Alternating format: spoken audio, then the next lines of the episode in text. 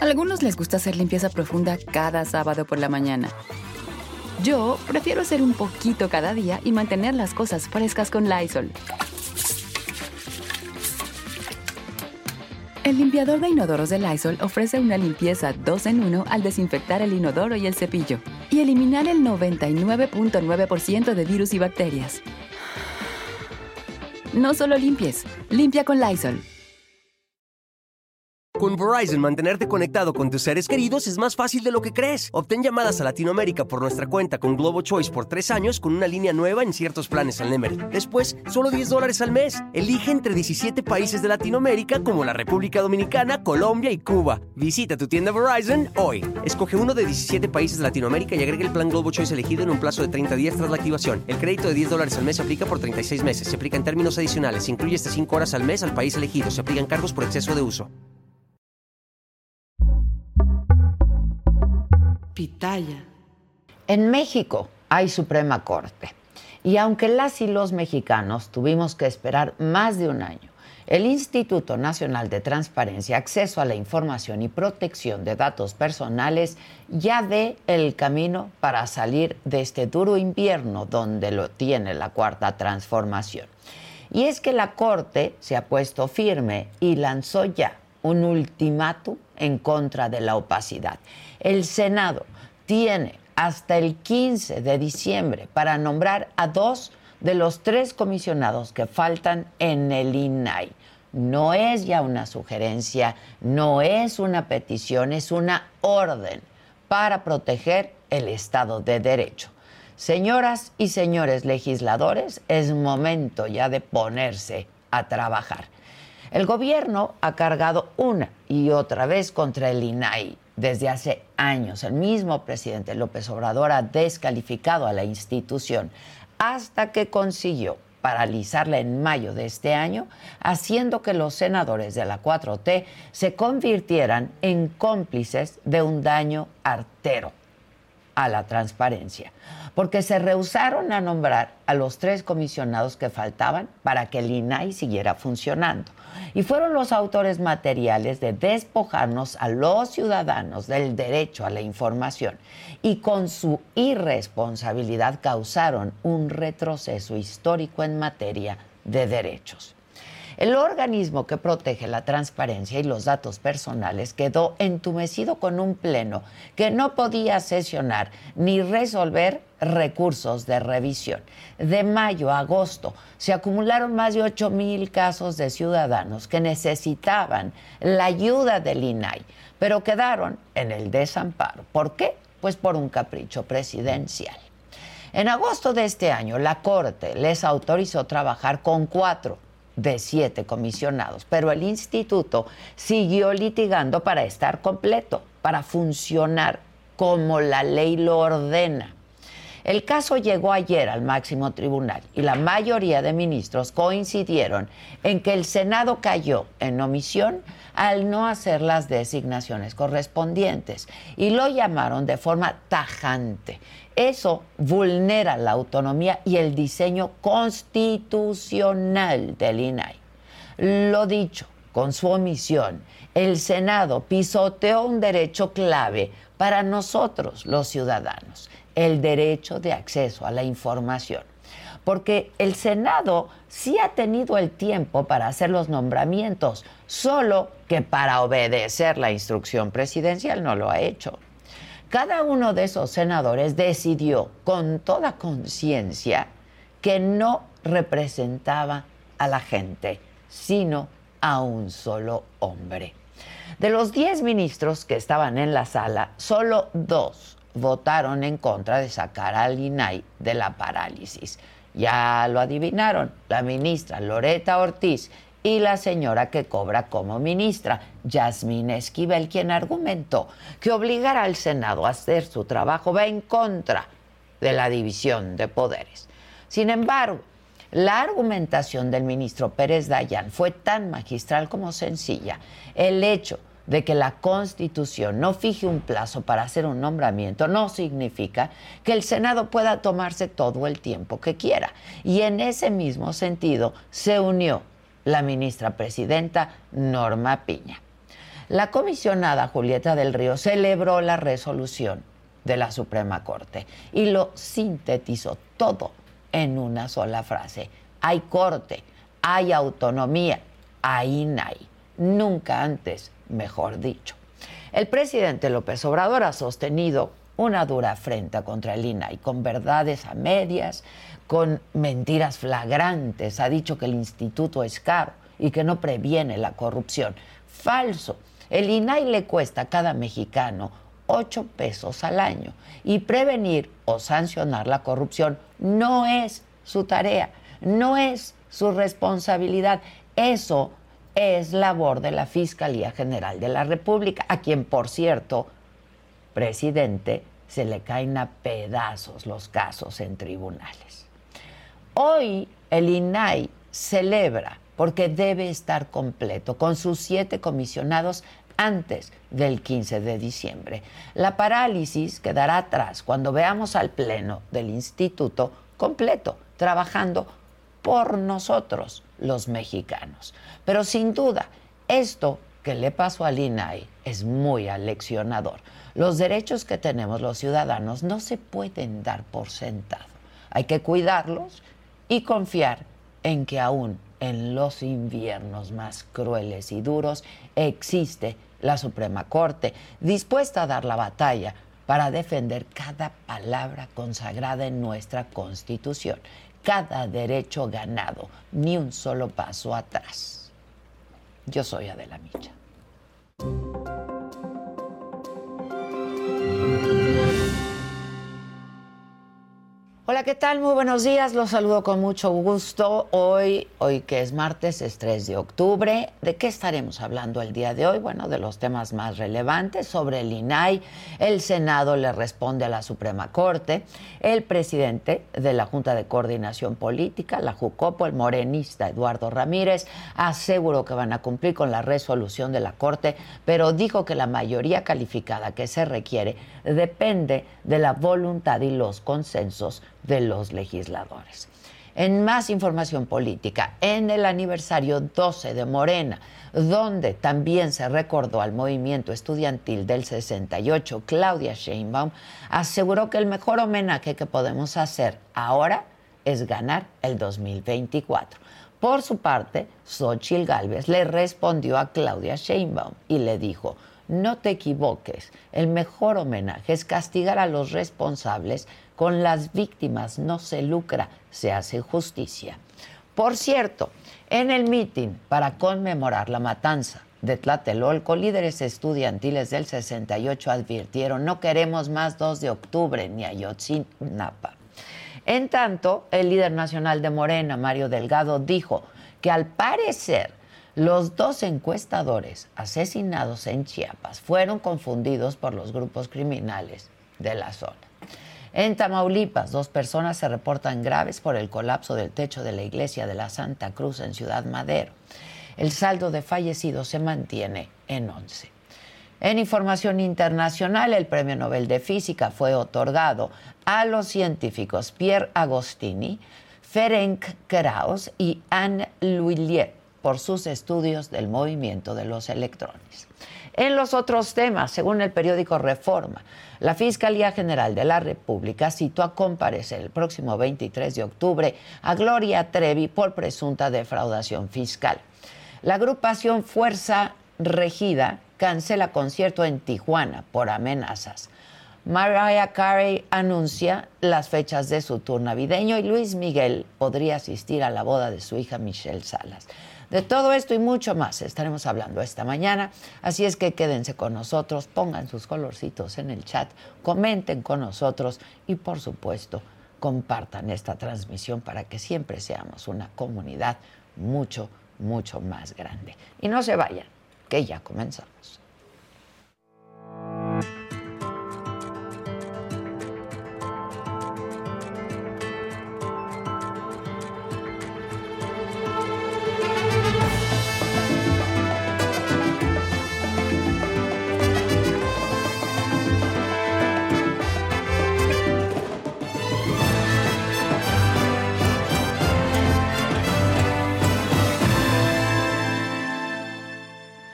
con ocho votos a favor, dos en contra, ya lo sabemos, de las ministras Loreta Ortiz y Yasmín Esquivel, la Suprema Corte le ordenó ayer al Senado de la República que vote la designación de dos comisionados faltantes en el Instituto Nacional de Transparencia, Acceso a la Información y Protección de Datos Personales, nuestros datos personales, el INAI, antes del 15 de diciembre. Así fue parte de la discusión en el Pleno de la Corte que el INAI pudiera desplegar sus funciones constitucionales de manera excepcional con las personas comisionadas que actualmente integran el Pleno del Instituto. Esta solución me parece que guarda congruencia con la necesidad de reparar una incompleta integración, no propiamente con una omisión, y de ahí su importancia. Que la omisión del Senado ha tenido como consecuencia que el Pleno del INAI haya pasado a integrarse por cuatro personas comisionadas en lugar de siete. Esto representa, por un lado, una violación directa al artículo sexto, fracción octava de la Constitución, que prevé el diseño del organismo garante que es de siete comisionados. No comparto la inconstitucionalidad de la falta de designación de dos personas comisionadas del INAI, pues si el constituyente y el legislador no previeron un plazo para procesar esos nombramientos, al Poder Judicial no le corresponde fijarlo, pues ello implicaría sustituirse dentro de una facultad soberana y discrecional de un órgano legislativo en detrimento de la división de poderes. Es cierto que hay todas, es órgano político, es cierto que tendrá problemas lógicos a veces para ponerse de acuerdo, pero en una atribución de ejercicio obligatorio es su obligación ponerse de acuerdo, insisto, cuando provoca la inoperancia de otro órgano. Lo cierto es que esa omisión implica el permitir que un órgano constitucional autónomo no puede ejercer sus facultades previstas específicamente en el artículo sexto de la Constitución, relativa a priorizar y garantizar derechos humanos como son el derecho a la información y la protección de datos personales. En respuesta, el senador morenista Eduardo Ramírez, presidente de la Junta de Coordinación Política del Senado, la JUCOPO, dijo que sí van a cumplir con la resolución de la Corte, aunque pues no garantizó que se designen a los comisionados del INAI. No se trata que el Poder Judicial le diga, en este caso, al Senado mexicano cómo debe resolver. Lo único que está haciendo a través de su resolutivo la Suprema Corte es que se discuta y en su caso de alcanzarse la mayoría calificada, nombrar a los comisionados. Cumpliremos con este mandato jurisdiccional, pero la mayoría calificada depende de la voluntad y los consensos que se generen tanto en los grupos parlamentarios como en los integrantes de cada uno y de cada una en el Senado mexicano. Y la comisionada del INAI, Julieta del Río, una mujer valiente, ya lo hemos dicho, celebró así la decisión de la Corte. Hoy la Suprema Corte de Justicia de la Nación acaba de darnos la razón. Resolvieron la controversia de fondo que interpusimos en contra del Senado de la República por no nombrar a tres comisionados faltantes. Hay corte, hay autonomía, hay INAI. Y vamos por más. Bueno, para hablar de este tema, ¿qué significa la resolución de la Corte? Está con nosotros Francisco Burgó, abogado, constitucionalista, catedrático de la UNAM. Francisco, ¿cómo estás? Buen día. Muy buen día, Adela, con el gusto de estar aquí nuevamente en tu programa. Muchas gracias. Oye, bueno, pues eh, evidentemente, Julieta, celebrando la designación, ¿no? Eh, ¿Cómo lees en principio la resolución de la Corte?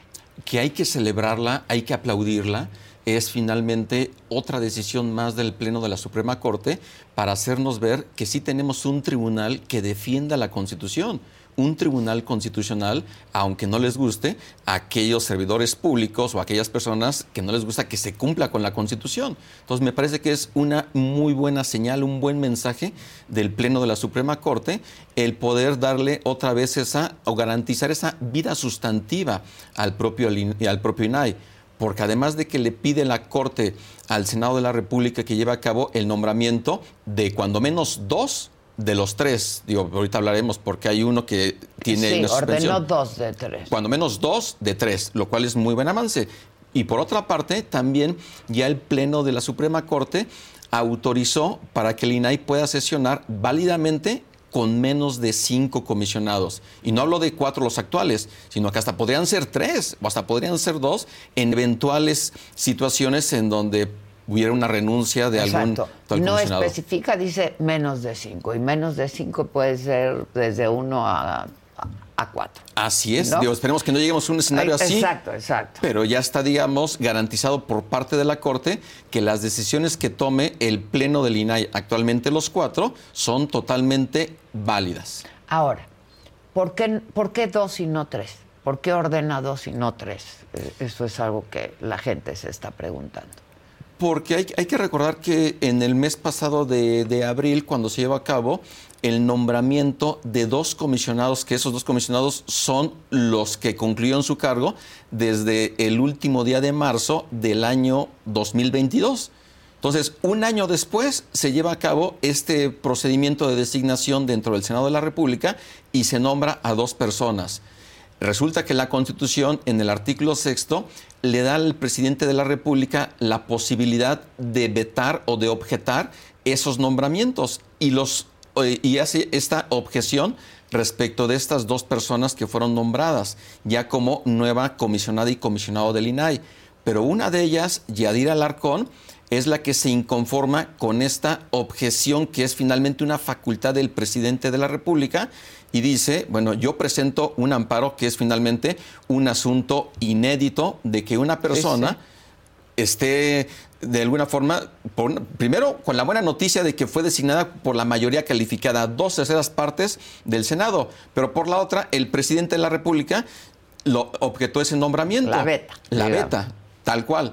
Entonces, esta Yadira Al- Alarcón presenta un juicio de amparo respecto de esa facultad del presidente para estarla vetando. Y resulta que se le concede una suspensión definitiva, es decir, que ahorita respecto de ese, esa vacante de ese, en el INAI, el Senado no puede hacer nada hasta en tanto no se resuelva en definitiva ese amparo.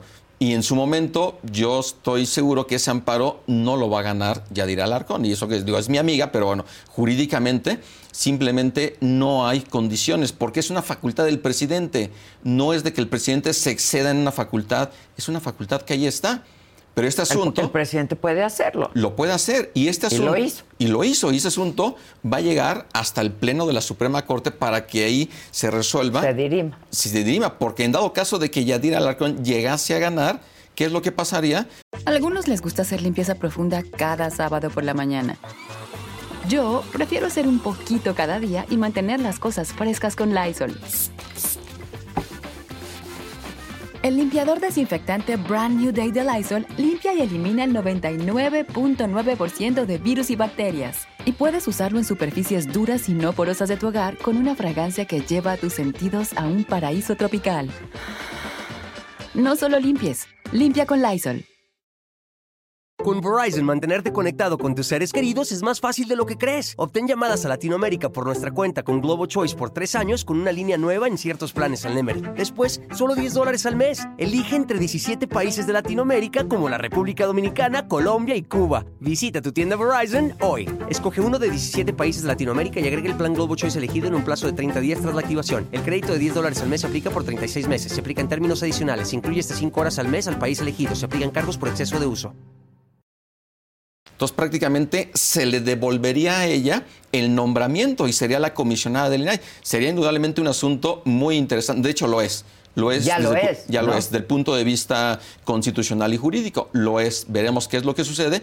Y por eso es que ahorita nos faltan tres comisionados del INAI, dos vacantes desde el año pasado, una vacante desde este año a partir del primero de abril. Pero de esas tres vacantes, solamente el Senado puede llevar a cabo el nombramiento De de, dos. dos. Así es. Hasta que no se resuelva lo de la tercera. Así es. ¿No? Así es, Adela. Este, ahora, ya vimos al presidente de la Junta de Coordinación Política, ¿no? Eduardo Ramírez, diciendo, nosotros acatamos la resolución. Falta que se alcance la mayoría calificada, ¿no? Para los nombramientos. Falta que haya acuerdos. Entonces, pues pareciera que, que ¿qué? Pues ellos tienen, tienen con qué alcanzar la mayoría calificada, ¿no? Yo creo que eufemísticamente el presidente de la Junta de Coordinación Política y también el coordinador de los senadores de Morena, su mensaje es de que van a cumplir, entre comillas, pero ellos saben, como en el meme así volteando, haciendo como que no, que no van a cumplir. Porque si no cumple el Senado, y hablando específicamente de los senadores de Morena, de, PT, PES y Partido Verde, que ellos por sí solos no alcanzan la mayoría calificada y requieren obviamente del bloque de opositor en sus votos, si ellos finalmente hacen como que van a, van a cumplir, pero al momento de la votación resulta que no hay los consensos, entonces yo creo que ese es el mensaje que en su momento va a decir el Senado de la República. Nosotros hicimos todos los procedimientos, todos los pasos, cumplimos con el proceso. Pero no hubo. Y tú, Corte, no nos puedes obligar a que estemos. A votar de determinada manera. Así es, tal cual, Adela. Y esto es cierto, porque ahí sí la Corte no podría de ninguna manera estar haciendo nombramientos respecto de determinadas personas para que sean comisionadas o comisionados de ley. No lo puede hacer. No lo puede hacer. Eso sí sería una invasión a la esfera de la competencia del Poder Legislativo en la parte que le corresponde al Senado de la República. Ahora, pero si hay una, una orden de la Corte para que se resuelva el asunto y no se resuelve, ¿qué va a pasar? Nada. Es una gran pregunta la que haces, Adela, y que desde ayer está en la mesa de discusión pues pública. Claro, pues ¿qué, ¿qué, va a pasar? Porque la Corte, de hecho, cuando empezó a determinar en la sesión de ayer respecto del el verbo a utilizar, si iba a conminar al Senado de la República, simplemente quedó en pedirle al Senado para que en el presente periodo ordinario de sesiones que, que concluye a más tardar el 15 de diciembre, lleve a cabo el nombramiento de dos. Así tal cual, lleva a cabo el nombramiento. Eso es el lleve a cabo, se puede interpretar como una orden, como que está conminando, como que pudiera obligar, pero el que lleva a cabo es finalmente para el Senado hacer esos trámites y si no se consigue eh, la votación, ellos van a decir que cumplieron. Pero que no se llegó. Pero que no se llegó. Y aquí finalmente es, ¿qué es lo que la Suprema Corte podría hacer para obligar a que nombren, en mi opinión, a pesar de que jurídicamente podría existir la respuesta, no es una respuesta que en la práctica realmente se pudiera presentar sobre la mesa. ¿Cuál sería esta jurídicamente? Jurídicamente es que en el caso de un incumplimiento a una resolución del Pleno de la Suprema Corte y ante la falta de actos que realmente eh, se pueda determinar que se va a llevar a cabo ese cumplimiento, entonces la Corte pudiera estar destituyendo a esos servidores públicos. Y aquí, por ejemplo, pensaríamos que se va a destituir a los 128 o solamente a los que votaron finalmente en un sentido diferente, porque además la votación es secreta, no es con tablero donde podamos ver. No, esa, esa, es secreta. Es secreta. Entonces, el, en ese supuesto de que el Senado no logre la mayoría calificada, ¿qué le va a corresponder a la Suprema Corte? ¿Destituir a los 128 y consignarlos? O sea, me parece que es prácticamente imposible, que eso ocurra. La otra posibilidad es algo parecido, que se considere como un desacato al mandamiento de una autoridad judicial, un finalmente un delito, pero para esto tendría que integrarse una carpeta de investigación por parte de la Fiscalía General de la República. Que no va a pasar. No va a pasar. El Ministerio Público Federal tendría que presentar una solicitud para retirar la inmunidad procesal el desafuero, como se conoce coloquialmente, ante la Cámara de Diputados. ¿Y a poco la Cámara de Diputados va a desaforar a, a 128? No. ¿Y a los de Morena? Y a los de sus aliados no lo va a hacer. Y, a la y con la oposición tampoco se alcanza la mayoría calificada. Tendrían que votar pues los de Morena y lograr los consensos. O sea, tiene que ser un consenso. El presidente de la Junta de Coordinación Política, Eduardo Ramírez, o sea, él, que es el líder de los, de los, de los senadores de Morena, el coordinador de Morena, él puede buscar, si tuviera voluntad política, buscar un consenso, lo puede hacer pero yo creo que no lo quiere hacer porque el presidente de la República ha manifestado reiteradamente que el INAI no sirve para nada, Que, es muy caro. Que es muy caro, que no combata la corrupción, pero bueno, el INAI no está Pues hecho. no es su tarea. No es su tarea.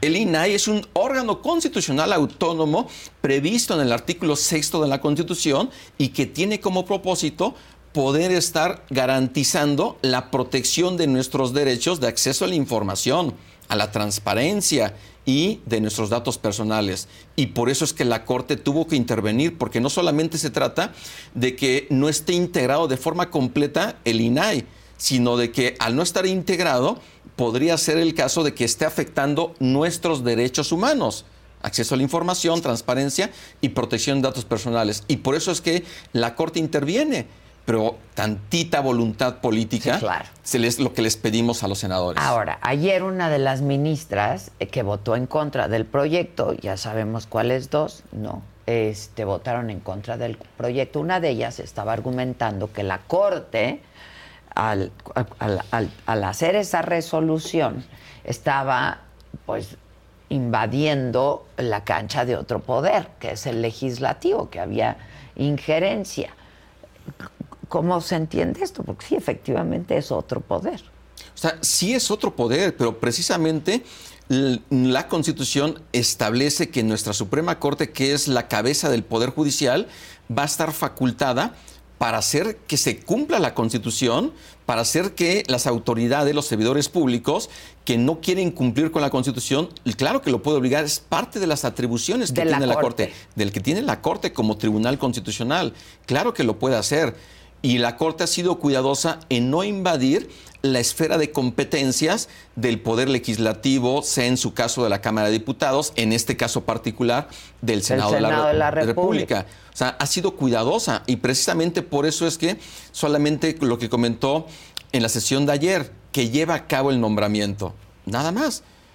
Ahora, si llegado el 16 de diciembre concluyó el periodo y no hay finalmente el nombramiento, el INAI podrá presentar un recurso de queja ante la falta del cumplimiento de esta resolución de la Corte y la Corte nuevamente tendrá que pronunciarse y eso será hasta el próximo año. Y así puede seguir. Y así puede seguir y estamos ya en el año 2024, Exacto. año que in- estarán iniciando las campañas electorales y esto va a ser también finalmente un tema que van a seguir utilizando los candidatos de Morena precisamente para seguir atacando a la Suprema Corte y también de paso al INAI. Ahora, eh, la, la buena noticia es eh, la resolución también que va en el sentido de que el INAI puede seguir no haciendo sus funciones, incluso con menos de cinco, ¿no? Comisionados. Absolutamente, Adela, ese también es Pues una... es lo único que, que- el candado que tiene el INAI. Exactamente, no digo, si de alguna forma Morena, el presidente de la República, querían estar asfixiando al INAE en términos sustantivos de que no pudiera haber el pleno para que pudieran estar trabajando, pues ya la Corte quitó ese impedimento que es una excepción. Era un candado, ¿no? Es un Era candado. un candado para que quedara para, o sea, entonces lo blinda. Así la es. Corte blinda al INAI para que no quede paralizado si es que no hay estos nombramientos. Así es, porque de hecho la Ley Federal de Transparencia y Acceso a la Información establece que para que haya quórum se requiere de cuando menos cinco de los siete comisionados, pero solamente hay cuatro. Y precisamente ante esta excepción que la Corte inmediatamente ve porque no está perfectamente integrado este órgano constitucional autónomo y que es un órgano que también protege nuestros derechos humanos, lo que hace la Corte es autorizar para que el INAI pueda sesionar con menos de, De cinco. cinco. Hoy son cuatro, pero habla de menos de cinco, es decir, Si que podría tres, ser si hay- tres, Ojalá dos, que no. Ojalá y no. De por sí, lo que estamos viendo, Adela, de verdad es algo inédito en la historia constitucional contemporánea de nuestro país y con estas situaciones uno dice, ¿hasta dónde van a llegar? ¿A qué te refieres con lo que estamos viviendo es inédito? ¿A que la Corte tenga que conminar o eh, Así es. Que, que el, que el Senado haga su trabajo? Claro, porque la Suprema Corte, si bien es cierto, la hemos tenido en la historia constitucional de nuestro país, del México independiente, con la constitución vigente de 1917, la Corte de 1917 a 1994 estaba supeditada al presidente de la República. Es cuando viene Ernesto Cedillo a presentar una reforma que fue una reforma rapidísima en un mes, se publica el 31 de diciembre del 94 y a partir del 95 nuestra corte ya con 11 ministros, los 11 ministros actuales, ya es realmente una corte independiente. Es un poder. Autónoma. Exacto. Recordarás los enfrentamientos del presidente Vicente Fox con la Suprema Sí, Corte. claro, claro. Entonces, poco a poco la Corte ha ido teniendo un mayor ejercicio de sus facultades. Obviamente, podemos ver presidentes de la Corte que en su caso pues no han sido los que podemos ver que defiendan la Constitución, como es el caso de Arturo Saldívar, que ayer estuvo que ayer ausente. estuvo ausente, por Así es, cierto. por cierto. Entonces, por ejemplo, pero en términos generales, realmente la Corte ya ha empezado a hacer uso y ejercicio de su autonomía e independencia.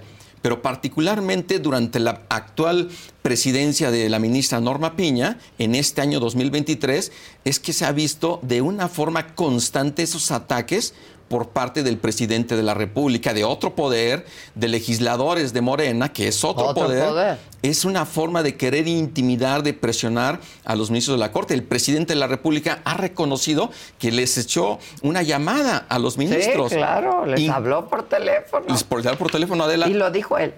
Y lo dijo él, no es una filtración No, ni no, nada. no, lo dijo él. Pero además, ¿cómo es posible que el presidente llame traidores a la ministra Margarita Ríos Farjat y a Juan Luis González Alcántara Carranca? ¿Por qué los propuso? Y para él son traidores porque no defienden su proyecto, no defienden las políticas legislativas o administrativas No todas, de la 4T. No todas, ¿no? No, ellos finalmente son ejemplo de que no son traidores, de que al contrario se deben a la Constitución y la tienen que defender. Entonces, de verdad creo, yo creo que se tiene que, de, de mi, de mi parte, mis respetos para ellos dos, no así para las innombrables que comentábamos ahorita. Que ya sabíamos cómo iban a votar, ¿no? Loreta Ortiz ya- y Yasmín Esquivel, Sí, sí, así sí. es. No nos sorprende ya de ellas, pero de los demás... Ahora, eh, ¿tú cómo viste la presentación del ministro eh, Pérez Dayán, no? Este, porque quien sabe el tema dice, pues la verdad fue impecable, ¿no? Ha dado cátedras el ministro Alberto Pérez Dayán durante las sesiones de la Corte y más cuando se trata de defender la Constitución, de no dejarse de, algún- de ninguna manera presionar por los poderes, ni por la opinión pública, ni por nadie. Lo que viene a hacer el ministro Alberto Pérez Dayán es un ejemplo de un juez constitucional. Y esto es finalmente digno de admirarse. Lamentablemente, pues también su periodo va a concluir durante el siguiente sexenio. Y esta es- esto es parte de lo que también nos debe de preocupar. Por- Que, que, pues sí. Porque en el siguiente sexenio Los nombramientos. Se van a ir cinco. Si actualmente estamos teniendo votaciones, son 11 ministras y ministros de la Corte. Las votaciones para que se pueda alcanzar, en su caso, una invalidez, por ejemplo, se requiere mayoría calificada, ocho votos. Entonces, por ejemplo, ya sabemos que de 11 votos, dos con toda seguridad, Yasmín Esquivel y Loreta Ortiz van a votar a favor de, la 4T, propo- de quien la, de quien de quien la propuso. proponga la- la- Así es. De Arturo Saldívar generalmente está en esa misma tendencia, aunque luego Sí, va y viene. va y viene. Pero hay ocho que cuando menos seguros defienden la Constitución. Y resulta que de estos, de esos ocho se van a ir cuatro, más el otro que va a sustituir a Arturo Saldívar. Entonces, si el plan C de Morena, que es ganar la mayoría calificada junto con sus aliados para poder reformar la Constitución, para poder hacer que los ministros, magistrados y jueces sean electos por el voto popular, no les eh, alcanzan los votos, entonces ahí va a estar el tema de que la próxima presidenta o presidente va a tener la posibilidad de proponer cinco ternas para cinco ministros. Y Exacto. obviamente no creo que vayan a ser perfiles totalmente eh, independientes, imparciales, objetivos como se requiere para ocupar el cargo de Pues ministras. estaríamos pensando en, en, otros ministros como pues Yasmín Esquivel, ¿no? Así es. Este, sí. Tal cual. Y eso no nos conviene en lo absoluto para una democracia constitucional, para un tribunal constitucional que se va a encargar de, de alguna forma, de recordarles a las autoridades que ellos cum- eh, protestaron cumplir, hacer cumplir la constitución y las leyes que de ahí emanen. Y en los hechos no lo están haciendo, Adela. Y esto, y por eso es que no quieren a la Corte, no quieren al Poder Judicial y están ahorita con esta campaña de ataques que es algo que no habíamos visto realmente. La verdad no. Así en- no. así no. Ahora, este, este plan C del que hablas del presidente, ¿no? Que dice, pues tachen todo morena, ¿no? Este, que si obtienen, pues, la mayoría en el Congreso, eh, pues eso, eso nos pondría en problemas, ¿no? Eh, es decir, no todo para uno. No todo para uno. Ese es el, que ese es el plan C del presidente, todo para uno. que sea morena. De, hecho, Adela, la constitución realmente impide que un partido político por sí solo pueda tener la mayoría calificada las dos terceras partes y por eso es que en el plan se la apuestan para que también votos sean para el Partido Verde y para el, PT. Sí, claro, claro. Pero eso, además de que sería muy riesgoso y más allá de que alguien diga, oye, pero si el pueblo es sabio y el pueblo quiere darle la mayoría calificada, pero hay que decirle al pueblo sabio que también se necesitan esos frenos, pesos y contrapesos. Un régimen constitucional en donde se deba de, se deba de garantizar la separación de funciones, la división de poderes.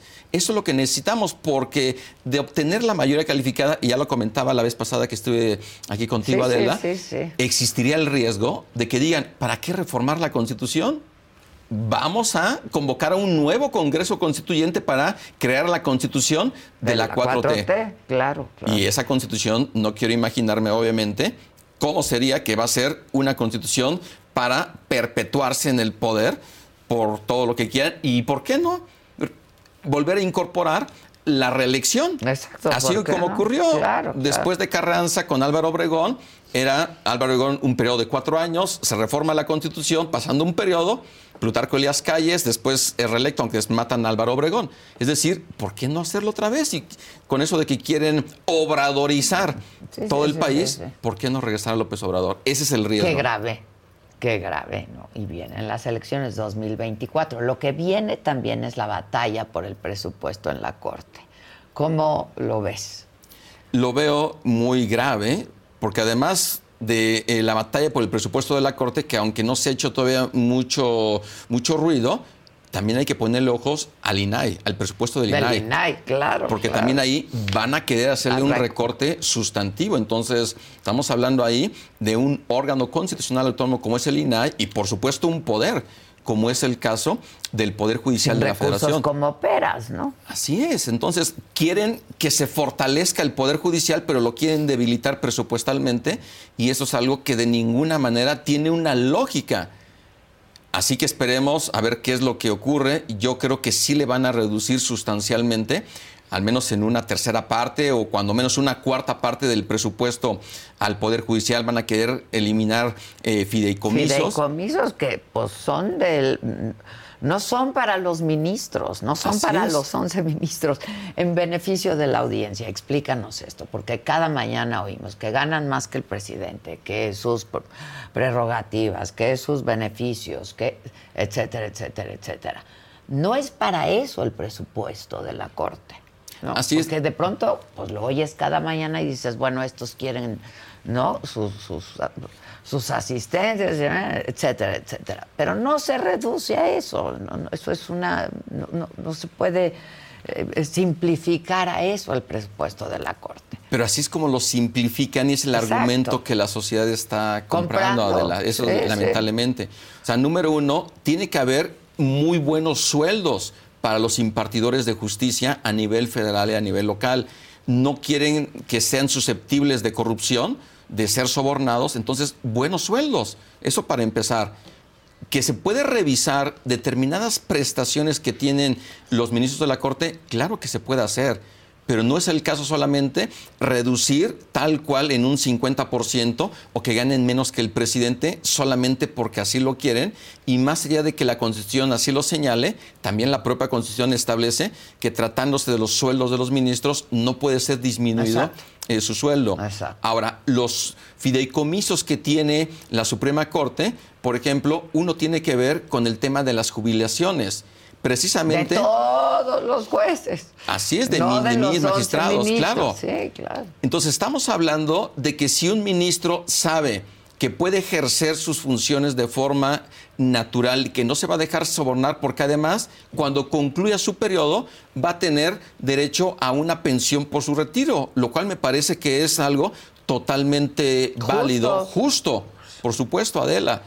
Entonces, ¿por qué suprimir esa parte? O sea, ¿hacia dónde quieren llegar? Los fideicomisos no son fideicomisos solamente para prestaciones de reyes o de reinas. Eso no es.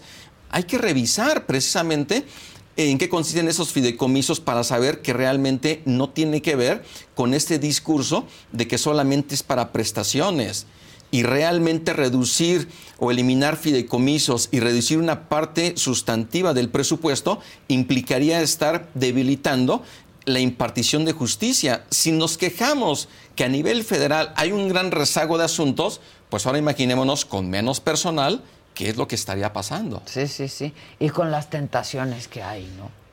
Muchas tentaciones, lamentablemente. Y, y tentaciones, atentados, ¿no? Este, amenazas, eh, a todos los jueces también. Claro, se debe, se debe de garantizar. Hay lugares donde ser juez es un peligro. Lamentablemente lo es. De hecho, ha habido jueces que los han asesinado. Sí, sí, sí, Entonces, yo creo que esa parte morena la pierde de vista o simplemente la quiere omitir dentro de este discurso incendiario de estar señalando un día sí, el otro día también que todos los jueces del Poder Judicial eh, de, la Federación realmente son corruptos, que hay muchos temas que hay que atender, o sea, sí, pero no de una forma totalmente absoluta. Y esto es parte de lo que no quieren de alguna forma explicar.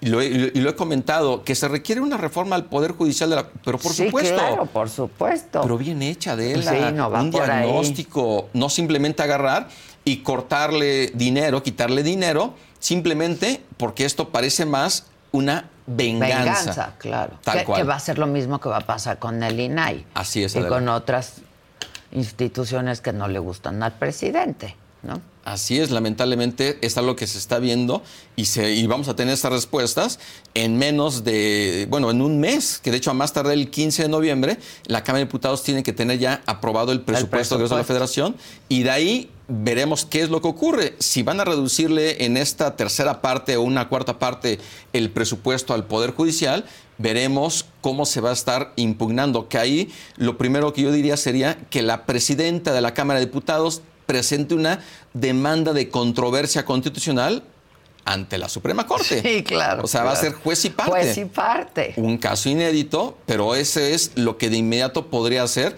la eh, diputada Marcela Guerra para que presente demanda de controversia y esto puede ser un motivo para que la Corte entre a defender, si no su remuneración, sí lo que implica la distribución de los recursos públicos para todas las áreas. El funcionamiento y la operación Así es. del Poder Judicial. Sí, Así es, Volviendo a nuestro tema del INAI, entonces, celebramos la resolución. absolutamente. Absolutamente, pero puede pasar que no pase nada. Lamentablemente es una es una posibilidad y más con este mensaje que ayer que ya dio, Eduardo Ramírez. Sí, vamos a catar, pero pues, yo no puedo asegurar que tengamos la mayoría calificada, ¿no? Que hayan los acuerdos. Claro, pero él sabe perfectamente que es un tema de voluntad política y él podría decirle a todos sus senadores y, y, también a sus aliados que voten por tal cual, algo que en su momento había hecho Ricardo Monreal pero después Ricardo Monreal dijo, bueno, pues que yo no los puedo obligar. O sea, por favor. Pues sí. O sea, ¿de cuándo acá existe una auténtica libertad parlamentaria? El voto en conciencia. El voto en conciencia de cada uno de los senadores. O sea, siempre, de que hay momentos, sí, pero de que no es lo común, no lo es. Sí, sí, sí. Eh, bueno, y la otra buena noticia es que está blindado el INAI para que pueda seguir operando. Así es. ¿Lo pueden castigar con el presupuesto? Sí. Y esa es una altísima probabilidad. Y también Merinay por eso no le ha entrado mucho a enfrentamientos o ataques directos hacia el presidente ni hacia los legisladores. Ha sido cuidadoso, si te das cuenta, en todas las comisionadas comisionados, en no estar atacando porque por ahí los, tienen agarrados. agarrados. Claro. Así es. Siempre es un gusto platicar contigo, Francisco Burgua. Muchas gracias por la explicación. Al contrario, Muchas gracias y hasta la próxima. Te vemos pronto por aquí. Muchas gracias. Oigan, a propósito de hacer cumplir la Constitución y las leyes de las que de ella emanan, que cada vez vemos menos, ¿no? Eh, de esto y de muchas otras cosas es la conversación que les voy a presentar esta noche, solo con Adela Dante Delgado, en punto de las 7 de la noche. ¿Qué va a pasar con Movimiento Ciudadano? Pues estamos preparados para ganar la presidencia. ¿Pero no te deja atrás en la carrera? ¿O No, por qué? porque el que adelantó las fechas fue el presidente. ¿Qué estabas esperando, Dante, además de los tiempos? Nosotros, eh, Tú eras cercano al presidente. Bueno, cuando no era presidente, Cuando no era presidente, muy cercano, aunque me cuentan que te han visto en Palacio. ¿Cuál fue la ruptura?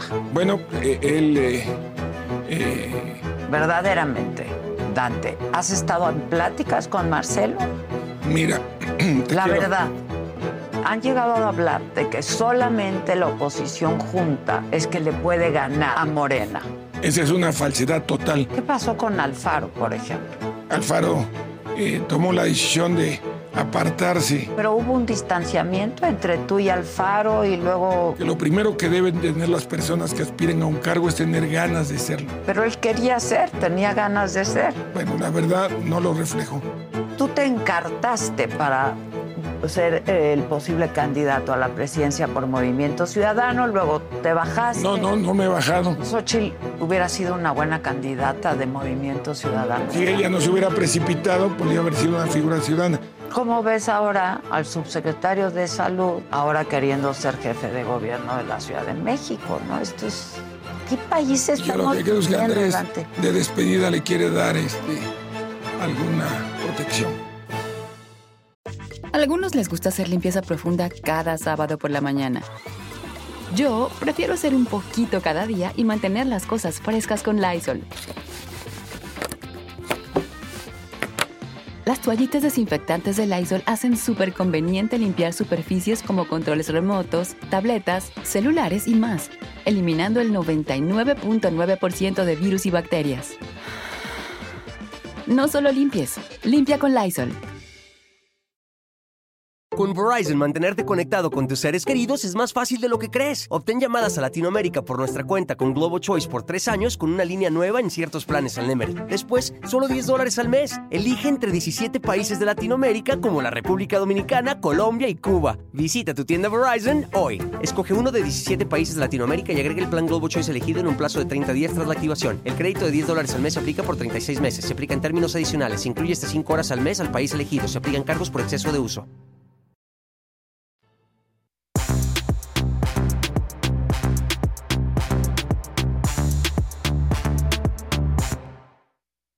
Es martes.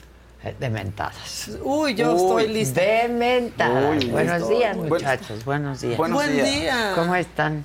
Pues bien. Amaneció de martes de mentadas, ¿eh? Si nos están viendo ahorita en sus coches, tengan mucha paciencia. La ciudad de México está desquiciada. Va a haber bloqueos al- hacia el sur, aquí para el poniente, yo no sé qué estaba pasando, si todos salimos a la misma hora, este, gente en sentido contrario, parecía The Last of Us. Gente en sentido contrario, gente brincándose el cabellón rarísimo, para ¿eh? Yo hoy me pasar. desperté cinco y media y, y- y no sé qué pasó. Sí, estaba raro. O sea, Ah, sí. Tarde, a como acostumbro llegar. Sí, yo también, la verdad, aquí, o sea, la gente, ya como cucarachas todos en esta Ciudad Sí, de México. sí. Entonces tengan paciencia, mienten la madre, pero no se peleen con nadie, ¿no? En la calle. Luego Ay, sí, también no, no, uno ya no. no. sabe quién te va a golpear. Luego uno se siente con mucho derecho y después el otro es más violento No, que uno. o sí, sea, sí, miren, ya tranquilicémonos. Sí. porque- ¿Y qué tal los que van orgullosos de no dejarte pasar? Como, Ah, "Güey, ¿Qué te estoy ganando? Y hasta sonríen. como, Exacto. "¿De ¿Qué, qué ¿Y qué ganaste, idiota? Tres segundos. Sí, exacto. Tres segundos. Pasar en este semáforo, bien, bravo. Luego el Ponlo en claxon. tu currículum. Sí, no, ¿Para qué el claxon? Si no, igual no pueden avanzar. En serio, qué pesada. Qué pesada, pesado. la Qué gente. pesado. Bueno, pero aquí estamos. Sí, y muy bien. Y de buenas de estar Bien, aquí. bien y de buenas. En nuestro lugar siempre. seguro. La verdad, sí. ¿Verdad? verdad. Saliendo de aquí ya uno no sabe Ya qué no sigue. con qué, qué te va a salir. O sea, aquí en la puerta, de hecho. Sí, sí, es complicado. Es Pero bueno, complicado. aquí estamos, aquí estamos. listos y preparados para lo que quiera la Venga, familia. para lo que quiera. Para lo que ¿Qué- qué- ¿No vino? Iba a venir, pero se chingó la rodilla.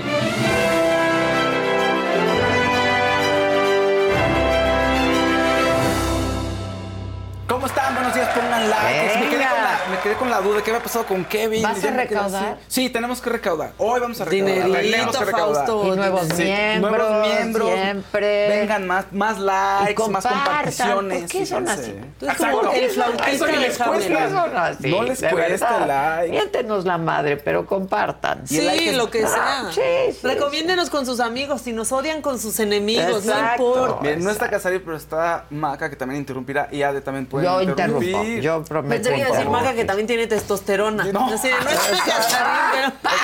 No está Casarín, pero... Juro que dije que si lo dice, bravo. Pero sea, pero Maca es más ya están ruda que cayendo. Casarín. Exactamente. Ya están cayendo. Ah, cayeron ¿eh? muy bien. A ver, Pablo. espérense porque A se me ver, fue. Pablo Fregoso dice, hola muchachos, saludos desde Múnich, Alemania. En el tren de camino hacia Italia y me hacen el camino más amable. Gracias por un Ay, cachito de México. Ay, Gracias, Qué romántico además el tren. de a Italia. A Italia. ¿A qué parte de Italia vas? Sí, qué bonito. Dínoslo con un rojito. No, no es cierto. No es... Y pongan hartos corazoncitos, hartos corazoncitos. Oigan, bueno, pues empecemos. Oh, muchas eh, notas de Espérate, corte. otro miembro que Ah, escribió pues, rápido, sí, rápido para... sí. Muchachos, los amo. Llevo cuatro meses de miembro y aquí seguiré. Antes mis mañanas eran de Gaby Barkentin y Marta de baile, pero me la paso mejor acá. Bienvenido. Bien. Sí, Bienvenido claro. ¿Con seas quién era? ¿Con este Marta y recinto. quién? Y Gaby con Bar- Gaby, con la Ah. Miss Barkentin. Con mis Ah, barcos. Saludos, aquí, aquí. pero vente. Sí, a, a la- a to- a las dos saludos, pero vengan. Saludos cordiales, pero miren. Con todo respeto. Con todo Con respeto. todo respeto. Sí, sí, me cambian. Ya, el público es de quien lo trabaja. Sí, cómo Sí, le hemos chingado. Se le trabaja mucho para ¿Cómo le todo. hemos Oigan, chingado? hasta bailes nuevos y cosas así. Ya, ya ni cuno con las coreografías aquí, fíjense. Hasta eso hacemos Sí, para gente. que yo vi a un grupo de gente el sábado y me decían, oye, el viernes, ¿qué les pasó en el programa? A ver, ¿cómo bailabas? Y yo, eso solo es en el programa. ¿Y cómo le hacías así? Y yo, eso solo es, Es en el programa. Solo ocurre aquí, fíjense. ¿eh? Sí, porque entramos en todo. En trance. En trance. Oigan, harto, harta nota del- de corte, de alta, harta nota legal. ¿Dónde están Claudia y Lanca? Ya después les preguntaré. Ahí vienen, pero ahí hay, vienen. ratito. ¿Hay otro? ¿Otro? Gracias, Diego García. Nada más. Ándale, bien. ¿Se cayó con una lana o es señor de los que no sabe poner texto cuando pone lana? Puede no ser. sabemos. Exacto. Pero ojalá y recompongan. Pero Ah, bienvenidos. Que nos expliquen otro Si asunto. es de eso es mejor porque lo va a volver a intentar. Lo va a volver a intentar. Oigan, fíjense que resulta que Gloria Trevi está siendo acusada de defraudación fiscal. Y Sí, le- lo vi en el Reforma. exactamente, Abel Barajas dio la noticia y al parecer no pagó el ISR de, una, de un depósito de 7 millones de pesos. Pero las cosas se complican un poquito más, porque este dinero lo recibió de una empresa que se llama Fuego con Fuego, que es de ella y su marido. Ahora, bien, resulta Que hay están- otra empresa, ¿no? está- sí, hay otra empresa que es Fion Inmobiliaria. Pero bueno, y estas dos empresas, Fuego con Fuego y Fion Inmobiliaria, se dicen las autoridades que se comportan como factureras, es decir, con operaciones simuladas para lavar dinero. De hecho, la, eh, pues denuncia inicial es pues, lavado de dinero de cantidades de 1.6 millones de pesos y 500 mil dólares que reciben a través de estas empresas y que se, se comportan de una manera pues, poco usual, digamos, ¿no? Y de- después de eso, irregular, exactamente. Y después de eso, bueno, se- lo que están ahorita diciendo es, por lo menos este depósito que le hicieron a Gloria Trevi, pues no está el ISR, no se pagó el ISR, entonces la llaman a declarar. Tiene que comparecer el 23 ser en de octubre. vide- video, ya. pero tiene que estar. Sí, nada, si no se conecta, sí dicen que la van a tratar como prófuga de la justicia. Sí, sí, hay- bueno, es la nota del Reforma Sí. yo lo- y está en primera. Entonces, pues vamos a ver qué primera plana. pues vamos a ver ahora sí qué ocurre con Gloria Trevi, porque dicen que le van, las autoridades están pidiendo que se le, pues, eh, que se inicie el proceso penal en contra de ella. Entonces, bueno, pues a ver cómo se desenvuelven las cosas, vamos a ver qué dice ella, cómo le va en la comparecencia hasta el 23 de octubre. Ya le dijeron, ya comuníquese, comuníquese con tal persona de la Unidad de Investigación Financiera para que le den su carpeta de investigación y pueda ver usted qué onda. Ay, ¿no? Bueno, seguro pues lo va a Atender. llegar a un acuerdo. Tiene que, pues yo creo ¿no? que sí, ¿no? Lo va a Digo, atender. Sí, ahora el tema es lo otro de las empresas, de cómo se comportan. Ahí, vamos a ver. Ahora también que cuando les caen estos altos perfiles, luego lo que pasa con las autoridades es que quieren O sea, como poner un ejemplo. Claro, ¿no? Y entonces ahí está Lupita D'Alessio entrando a la cárcel, exacto. Laureano Brizuela, porque esa es la sí. nota, y otros empresarios que no están en los reflectores, pues ahí están con sus Sí, tal cual. impuestote sin, sin pagar. Te mandan unos saludos aquí. Este, Muy feos, Mo muy bonitos. 9S dice, hola Faust, siempre apoyándote, me encanta Gracias. verte. Gracias, Mo. Gracias, Mo.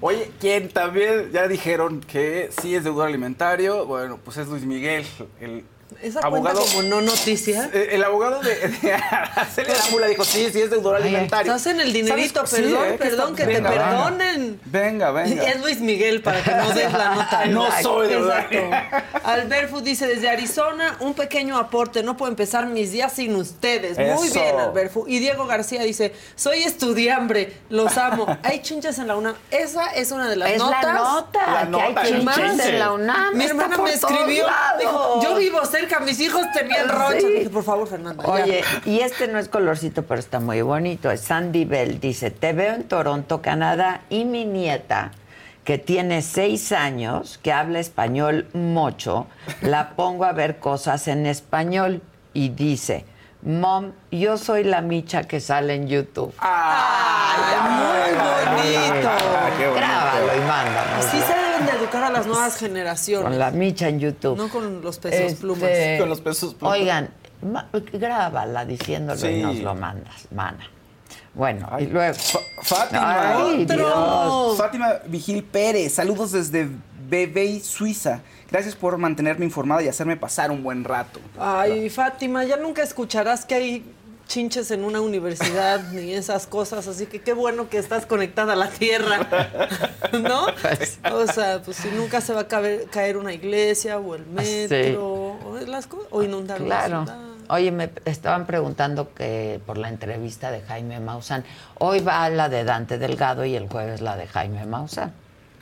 Pues es que la coyuntura premia. Pues la siempre, coyuntura siempre. premia, ¿no? Exacto. Que también la coyuntura Apremia de y Jaime. premia. Pero este, entonces el jueves Jaime Maussan, este martes, eh, Dante Delgado, que está buena. Bueno, y entonces el abogado de Araceli Arámbula, Guillermo Pous, dijo, a ver, sí hay una demanda contra él en los juzgados de la Ciudad de México, porque no ha pagado. Desde 2019 no ha pagado la manutención de los hijos en la ciudad. O sea, es Sí, de, la- sí, de sí, México, no es en Estados Unidos. En Estados Unidos es otro rollo, ¿no? Pero él dice, aquí sí hay. Y además dice, a ver, apareció un documento en donde él no aparece en la lista de deudores.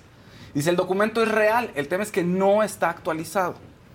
O sea, el juez tiene que dar la orden para que pongan el nombre de Luis Miguel en esa lista de deudores y no ha ocurrido. Dice, pero eso no quiere decir que no sea un deudor. Esa es la declaración del abogado de Araceli Arámbula. Y por otro lado, bueno, Luis Miguel es buen padre o no es buen padre. Dicen que sí, que sí es buen padre, porque al parecer canceló el concierto el 15 de octubre en Estados Unidos y dicen que es porque es la boda de su hija. Entonces va a ir a la boda de su hija.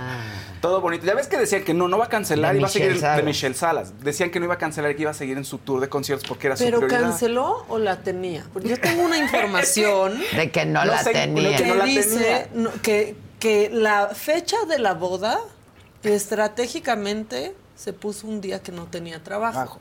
para ver si iba. Iba. Ah, le Información. pusieron un, un cuatro ahí. Pues no un cuatro, pero sí dijo, Para pues, a ver, hacerlo una que no posible. tenga, o sea, una fecha en la que no tenga chamba para ver si, pues si, si me entrega. Exactamente. Bueno, pues ahí está. Porque ya ven que dicen que trata mejor a los hijos de Paloma que a los suyos. Y, en fin. sí. Se siente feo eso. Y los niños deben Pues sentir sí. horrible también. Pues yo creo que sí, pero ¿a poco no le toca una mentada a Luis Miguel por eso?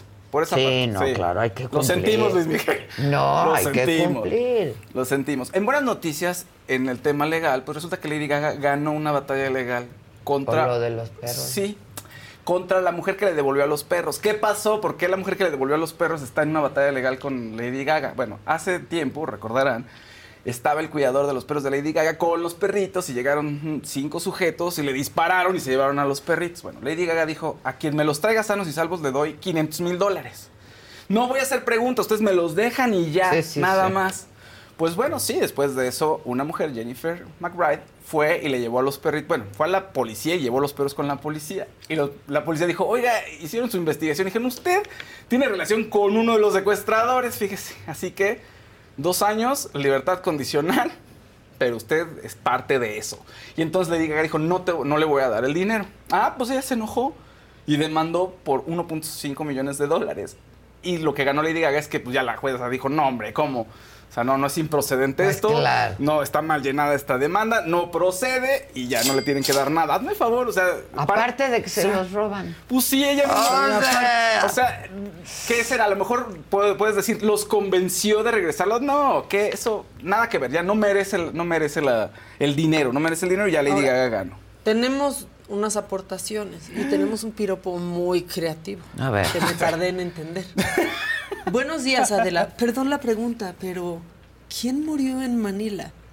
Porque los mangos están de luto. Y yo. ¿Cómo quién se murió en Manila? Yo pensando, Bueno, ¿no? sí está muy creativo el Está piropo. muy creativo. Muchas gracias. muchas Dice gracias. Tabiego, mándale saludos a mi compañero el Megachairo. Yo, el Megachairo. Saludos. Saludos desde aquí, compañero.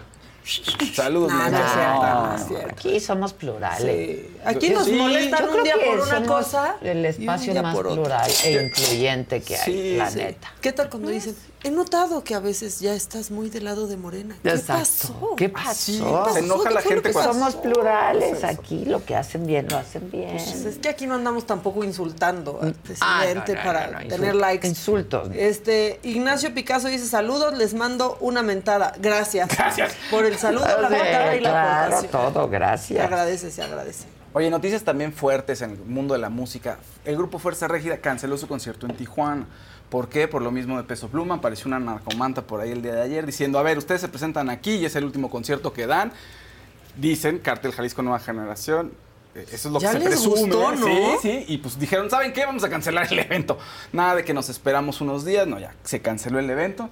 Pues es, un- es terrible y la verdad es que está, es una desgracia. Pero bueno, este tipo de cosas pasan para que otras cosas buenas vengan, como que Mariah Carey ya anunció sus conciertos de Navidad. Ya ves que desde 94 es como la imagen de la Navidad en Estados Unidos.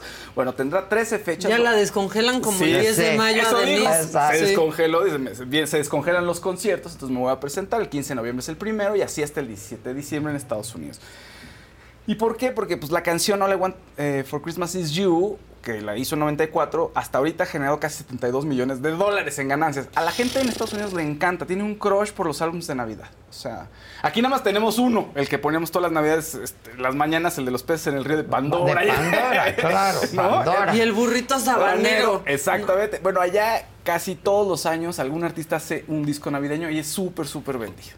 Sí. Entonces Mariah Carey está, está aprovechándose de eso y lo hace bien. Pero es que ya entras a una bien. tienda en diciembre o por el Black Friday o así, y entonces empieza tan, tan, tan, y ya sabes que va el All I Want for Christmas, compras feliz. Claro, la verdad sí, Sí, la verdad sí. Si ya quieres tu pumpkin pie, así, ya te Sí, pones sí, bien sí. navideño.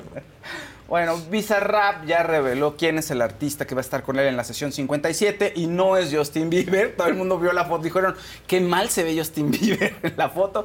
No es él, se llama Milo J, es un joven argentino de 16 años. No rapea, efectivamente, pero no sé si cante. O sea, no sé si a lo que hace se le puede llamar que cante, como que medio canta y habla. Es como si Bad Bunny intentara cantar y así se escucha. Ah. Y el ritmo, si es como urbano, lo podemos acomodar quizá como urbano, pero no rapea propiamente a Milo J. Pero con él decide Bizarrap hacer su sesión número 57, que estará disponible el día de mañana. ¿no? Por otro lado, el director Martin Scorsese va a estar en nuestro país junto con el fotógrafo Sí. Rodrigo Prieto. Sí, 11 de octubre. Que venga, que ven a, me lo dijo Martín. ya. Gisela. No seas así, Martín. Así. ¿No oyes? Martín, ven aquí. Bueno, va- Ella recibió el fax. Ah, ¿y ya estás gestionando?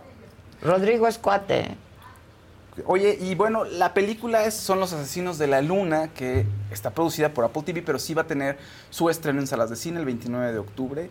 Y aquí viene el 11 de octubre Martin Scorsese. Eh, aparece Leonardo DiCaprio y es una película acerca de unos asesinatos en una tribu eh, indígena en Estados Unidos que generan el nacimiento del FBI. Entonces suena interesante, es un proyecto que ya lleva mucho tiempo y que lo ha estado pues, trabajando, trabajando y retrabajando. Espero que esté increíble. Luego dicen que cuando los actores o los directores viajan a otros países a promocionar sus películas es porque hay una duda en cuanto a la calidad de la película o en cuanto a que les vaya a pegar o no. Pero qué bueno que venga Martín Scorsese, ¿no? Pese a todo. Pues sí, claro. Sí, aunque no vaya a pegar su película. Sí, Exactamente. no importa. Ya le han pegado muchas también. Sí, no, pues Sí, tienes como free passes, ¿no? es como, bueno, pues claro. uno Pues, Oye, falla. no todas No todos salen. son goles. No. No, eso es, pues no, la verdad no. Bueno, y ayer se estuvo Didi, muy divertido, como siempre. Vuélvanlo a ver. est- Estuvo chistoso. Débora, resulta que Débora la Grande algo trae con alguien de cabina. ¿Qué pasó? Algo trae con alguien de cabina. Algo ¿Con de quién? amor o de pleito? Con, ¿Con un quién? crush. No veo. ¿Quién es el crush? ¿Con quién es el crush? ¿Chalini? Chalini. ¿Con Chalini? ¿Con- ¿Qué? pa- ¿En serio? ¿Ya sabías eso, Gisela? Ah, ya. ya, Lo dice. como, ay, sí, Sí, ya. ya. Sí, Nos lo turnamos tres veces por semana. Yo, don Débora. Este, Según quien esté de humor. O sea, ¿no? yo insisto que su programa es muy divertido. Está muy padre. Así que véanlo. Es una propuesta de entretenimiento y Otra espectáculos lanita. diferente, la verdad. Diferente. Y hay muy buena química. La verdad es que felicidades al equipo que han hecho muy buena química. Incluso Fíjate los que entran se adaptan muy bien. Todos, sí, Sam, claro, Jenny. Que Jenny ya estuvieron Como que hablando ya de se Jenny. conocen. Y se van parecen, rotando, sí. y, ¿no? Hay Es el programa con más alta rotación. Exacto. Este, ¿traes, ¿traes un brillo? ¿Yo? Sí, porque dice Miguel Alejandro. Adela, no quieres ser mi sugar mommy, eres mi crush. Excelente contenido. Les falta ser más imparciales, no sean tan sochilovers. Ayer Ay, estábamos ayer a favor de Claudia. Sí. Sí. Muy bien, eso quiere decir que estamos haciendo muy bien nuestro trabajo. Sí, mi esposa ayer me dijo, no, no es posible, ¿cómo creen? No, no, Xochitl, no, se- no le puedes pasar eso, decía. No, no es posible. Ahí empezó a, como se puso como de, ¿por Sí, qué hablan sí. mal de Xochitl? No, pues es que... Xochitl ahorita hay- está hay como el símbolos. o sea que eh, así tiene Me gustó 30 cómo le así, contestó a Claudia ayer, ¿eh? ¿Con qué? Con... Con lo del 68, Sí, lo traemos en el macabro. porque le contestó muy bien. Sí, muy... Más Ahora, bien, ha sido el más confrontativa ella. ser Sí.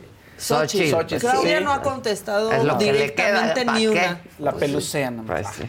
Pues sí, no le contesta directamente. No, no, no. Bueno, eh, veamos aquí los destacados de ese estuvo de...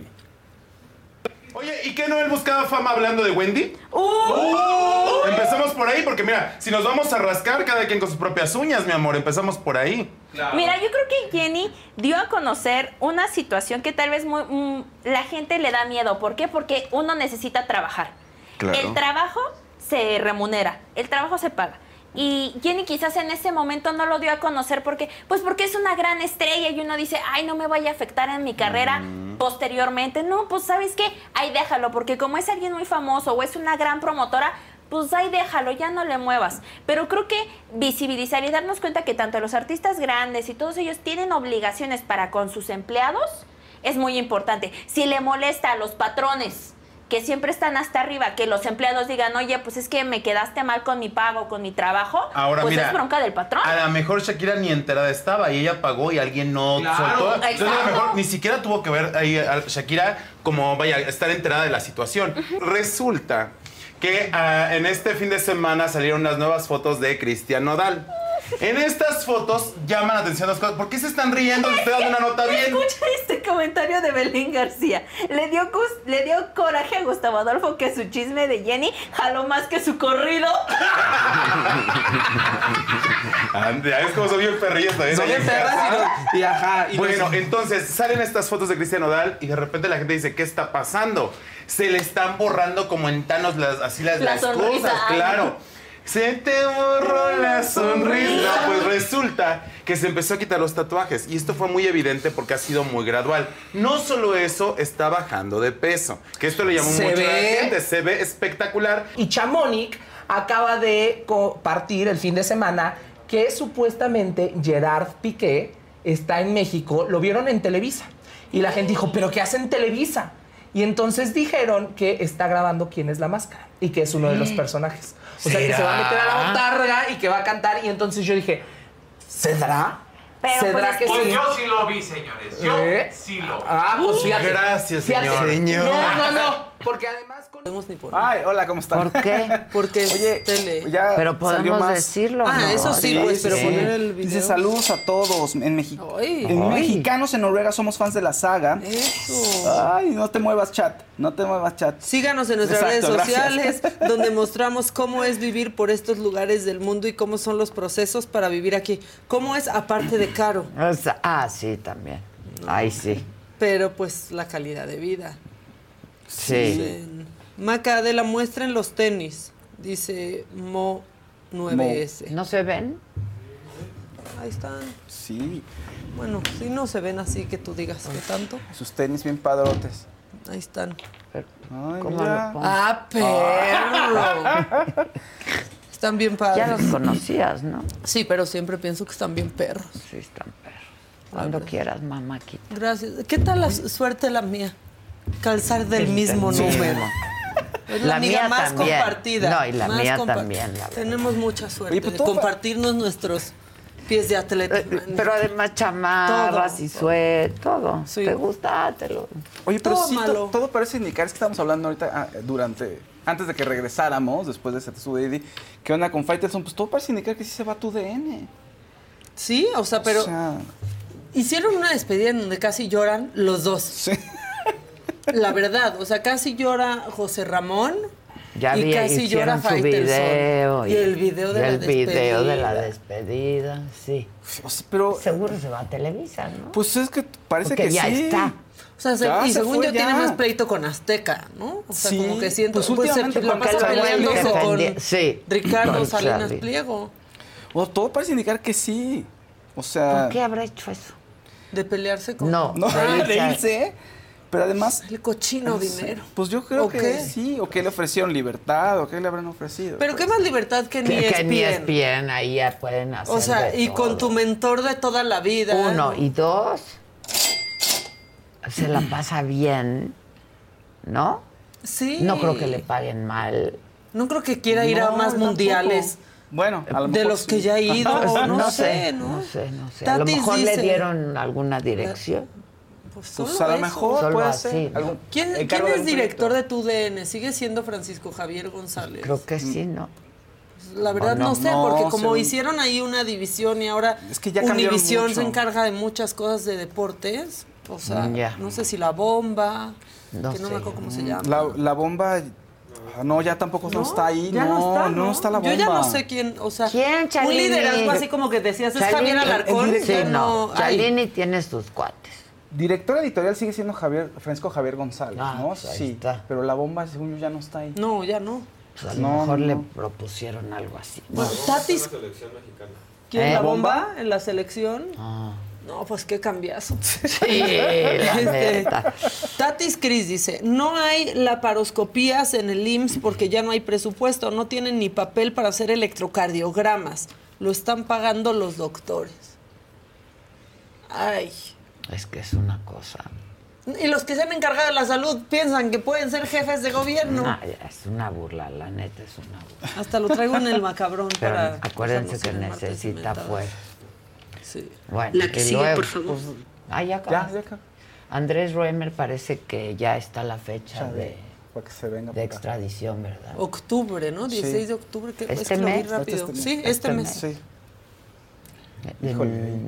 tres, 13 días Qué exactamente. fuerte. Esa, esa sí, de pronto, ¡puf! ¿no? Como una bomba. Y, Sí, sí. y, tan, y mucha gente lo quería. Salía en la televisión y mucha gente lo quería. Sí, 16 de O sea, octubre, ¿eh? Tenía su programa en, en ADN 40 Sí. y, y lo quería No, y antes, gente. entre Bueno, lo y público y lo privado, fue sí. como el Yo primero ese. que le fue muy bien. Yo fui a ese. Y este. Con Katia de Artigues. Con era, ¿no? Katia, Katia y él. Y luego, pues con la ciudad de las ideas, ¿no? Claro. Que pues dedicó buenos años a eso. Que se hacía en Puebla, ¿te acuerdas? Sí, sí, sí. Híjole.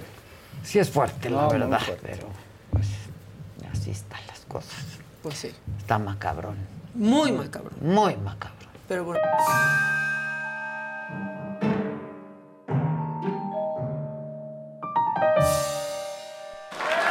Conexión. Hay una conexión. Yo nada más miro a Josué Y él entiende. y fue mi cue. ¿Se acuerdan cuando le decíamos Josué Josué? Claro, el, príncipe. Josué Josué. Ay, ya, es que eso El siento que fue hace príncipe. 10 años. No, no, no. Y fue hace como mamajita. siete, Si no fue hace tanto. 10 años y seguimos así, me retiro. No, no. O sea, de No, verdad. tú piensa cómo estábamos hace tres y cómo estamos hoy, por ejemplo. Cuartos eran nuestros foros, manita. Aquí Sí, atravesando, no, sí, no. O sí. sea, la verdad, la verdad. Hemos progresado, pero, pero, pero, pues tampoco. Hemos progresado. Vamos a ver el vaso medio lleno. Bueno, este, mencionabas lo- cómo le contestó Xochil Gálvez Ah, por lo del 2 de octubre a Claudia Sheinbaum.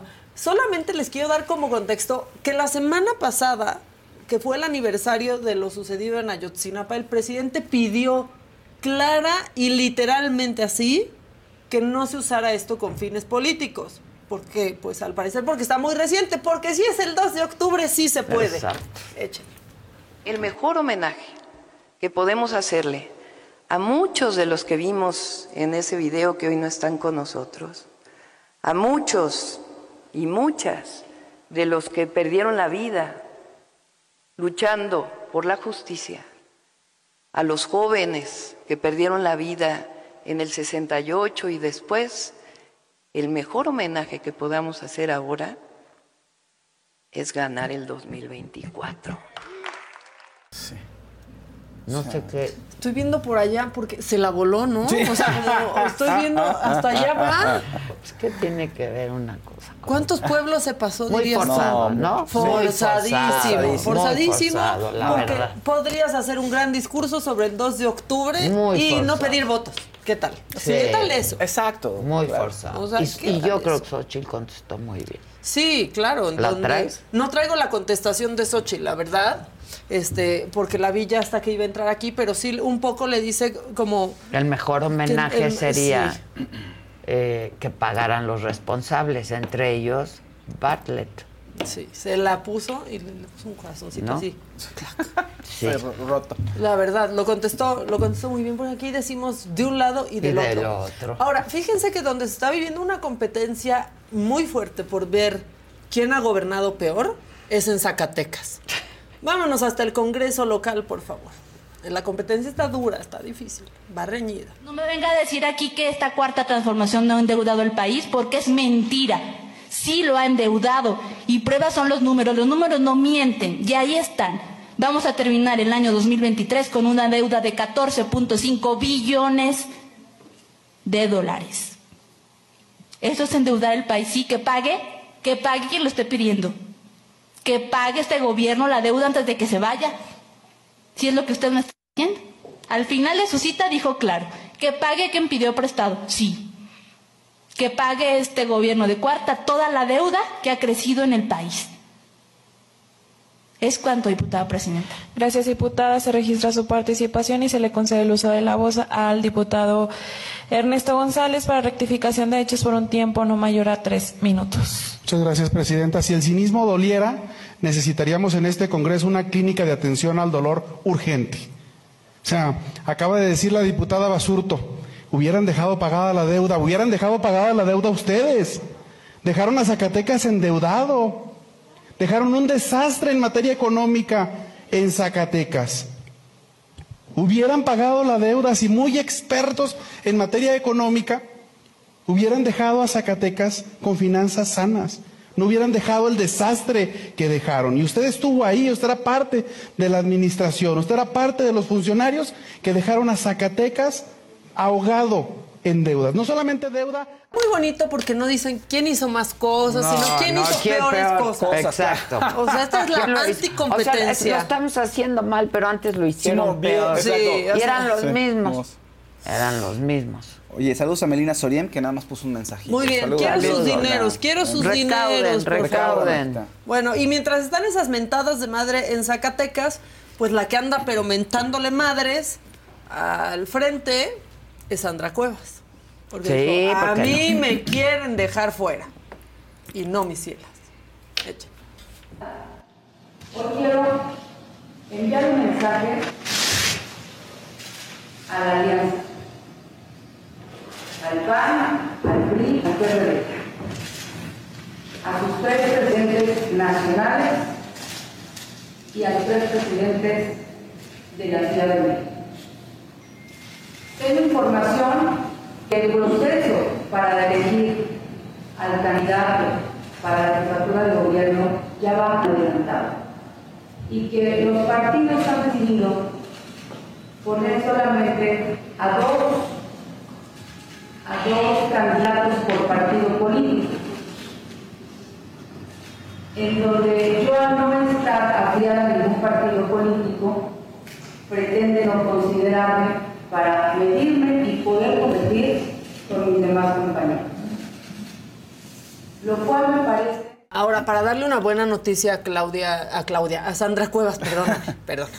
Este, pues fue un borregazo. o sea, al parecer había sí, una sí, lista sí. ayer que por el PAN iba ¿Qué Lía, animal Limón político lo había sacado? y Santiago no? Taboada. Por ¿no? el PAN. Sí, por el Luego PAN. por el PRI. Rubalcaba, Rubalcaba. y otra persona que ahorita no me acuerdo y por el PRD iba el Cházaro. caso, sí, el y caso es que habían dejado fuera a Sandra y a Kenia.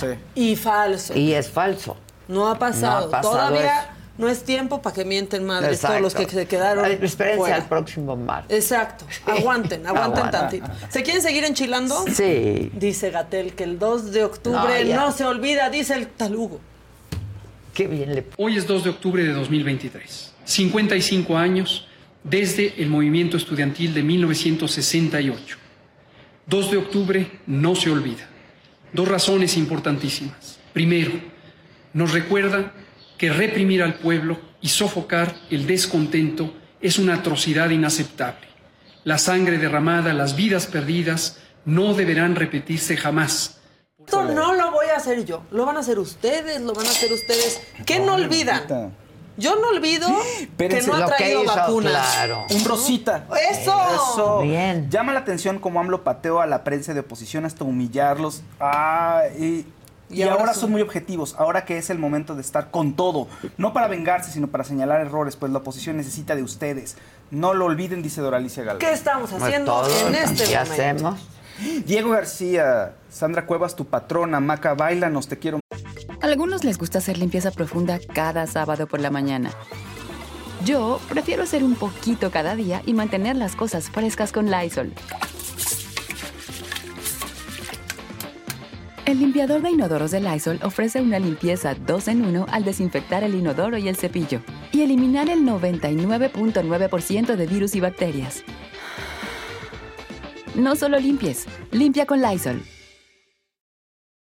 Con Verizon, mantenerte conectado con tus seres queridos es más fácil de lo que crees. Obtén llamadas a Latinoamérica por nuestra cuenta con Globo Choice por tres años con una línea nueva en ciertos planes al Nemery. Después, solo 10 dólares al mes. Elige entre 17 países de Latinoamérica como la República Dominicana, Colombia y Cuba. Visita tu tienda Verizon hoy. Escoge uno de 17 países de Latinoamérica y agrega el plan Globo Choice elegido en un plazo de 30 días tras la activación. El crédito de 10 dólares al mes se aplica por 36 meses. Se aplica en términos adicionales. Se incluye hasta 5 horas al mes al país elegido. Se aplican cargos por exceso de uso. Mucho.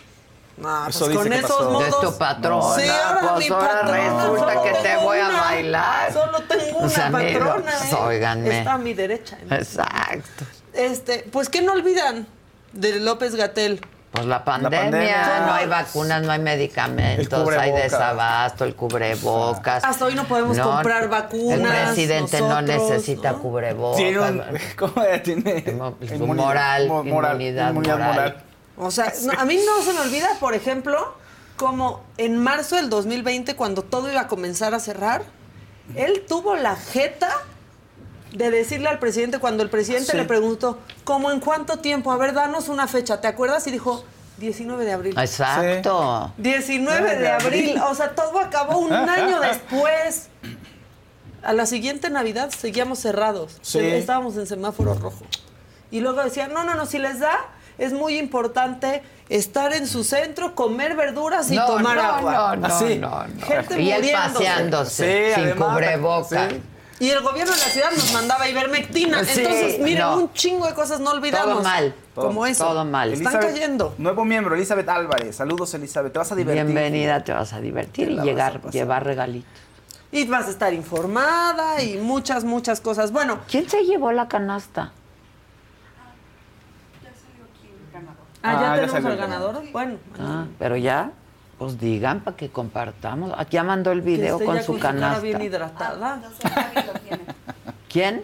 La gente de Javi lo tiene, ahorita lo checo. Pues para, para compartirlo, no vayan a pensar que aquí no cumplimos con nuestros miembros. Porque nosotros tampoco olvidamos Entonces, no. a nuestros miembros. Ay, otro mensajito. Eso, ay. bien. Pero con un nombre que es M-A-R-M-G-M-D. Yo no olvido los más de 800 mil fallecidos. A ver, no había, no había actas de defunción. Estaban agotadas. Sí. Tuvieron que reimprimir más. Bueno, este, les traigo un acto. Es que los congresos locales, la verdad es que nos dan mucho material. Este es un, pues digamos, un espectáculo en dos partes. Primero, quiero mostrarles este video para que me digan qué está haciendo esta señora. ¿No? ¿Qué está haciendo? ¿El súper?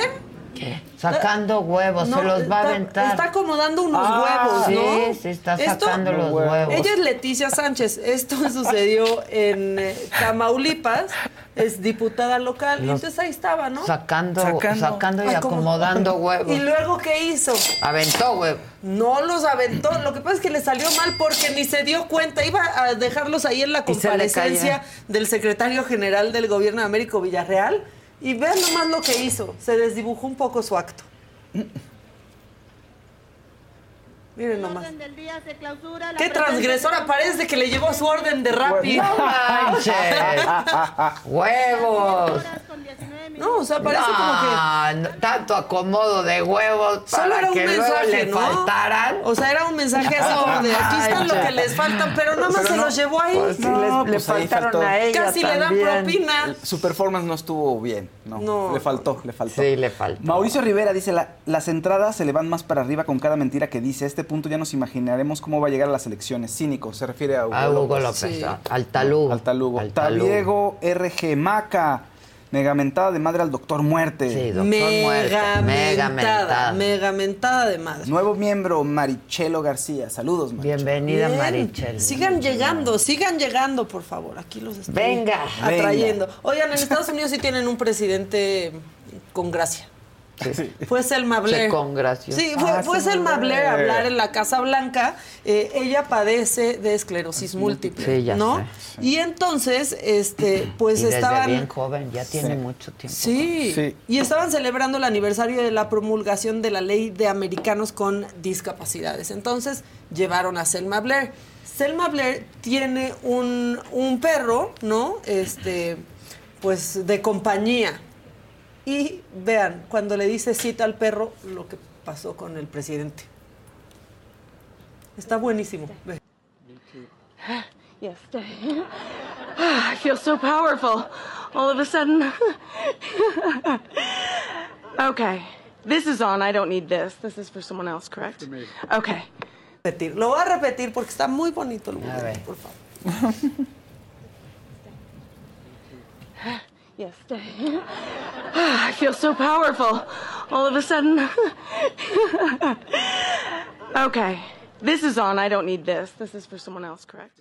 Ella estaba obedeciendo, Sí. este, de verdad. ¿Otra? ¿Otra? ¿Qué es? ¿qué Navidad. Qué bien. A ver. Muy bien. Ah, es que, oigan, sí escriban mucho. Nuevo que- miembro, Exacto. Ahmed Montes, ya regresó. Y Eso. este nada más es un pequeño homenaje para las mamás que trabajan y que tienen a sus hijos y que de pronto, pues la, la cagan, literalmente hablando.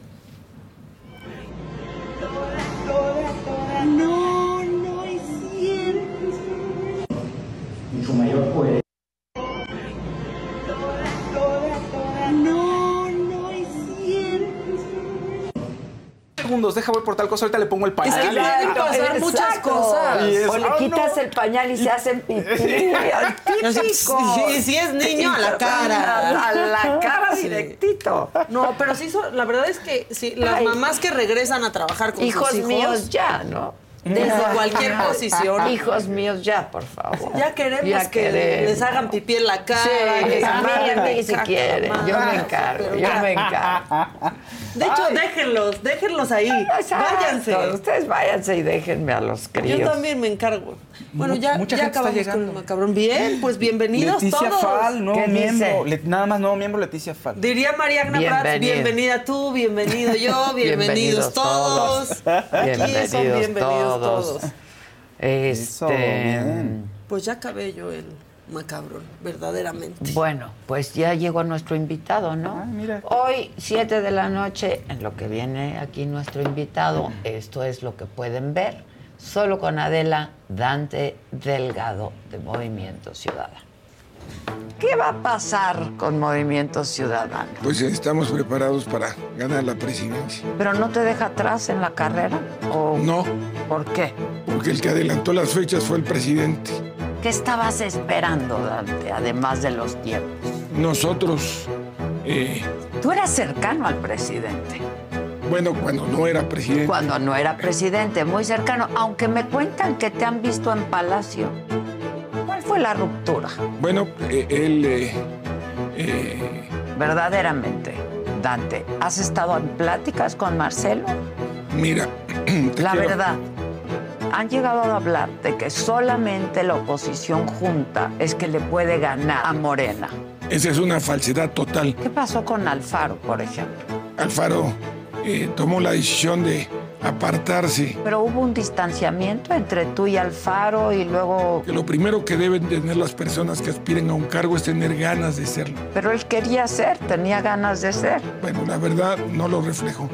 Tú te encartaste para ser el posible candidato a la presidencia por Movimiento Ciudadano, luego te bajaste. No, no, no me he bajado. Xochitl hubiera sido una buena candidata de Movimiento Ciudadano. Si ella no se hubiera precipitado, podría haber sido una figura ciudadana. ¿Cómo ves ahora al subsecretario de Salud, ahora queriendo ser jefe de gobierno de la Ciudad de México? ¿no? Esto es... ¿Qué país Yo lo que creo es que Andrés de despedida le quiere dar este, alguna protección pero quiere fuero. Aquí está el ex consejero electoral, Ciro Murayama, con quien hemos hablado varias veces. Este, me da mucho gusto verte en esta nueva faceta, como decías cuando entraste como escritor. Empecé a leer tu novela Infamia. El poder corrompe hasta los rebeldes. Este, pues toca todo, hasta el amor, ¿no? Ahí medio, de pronto, eh, medio erótico, y habla de la izquierda, ¿no? Sí, es una novela que está situada en un tiempo real de este país que creo El 85, ¿no, eh, Son fines de los 80 hasta inicio de este siglo.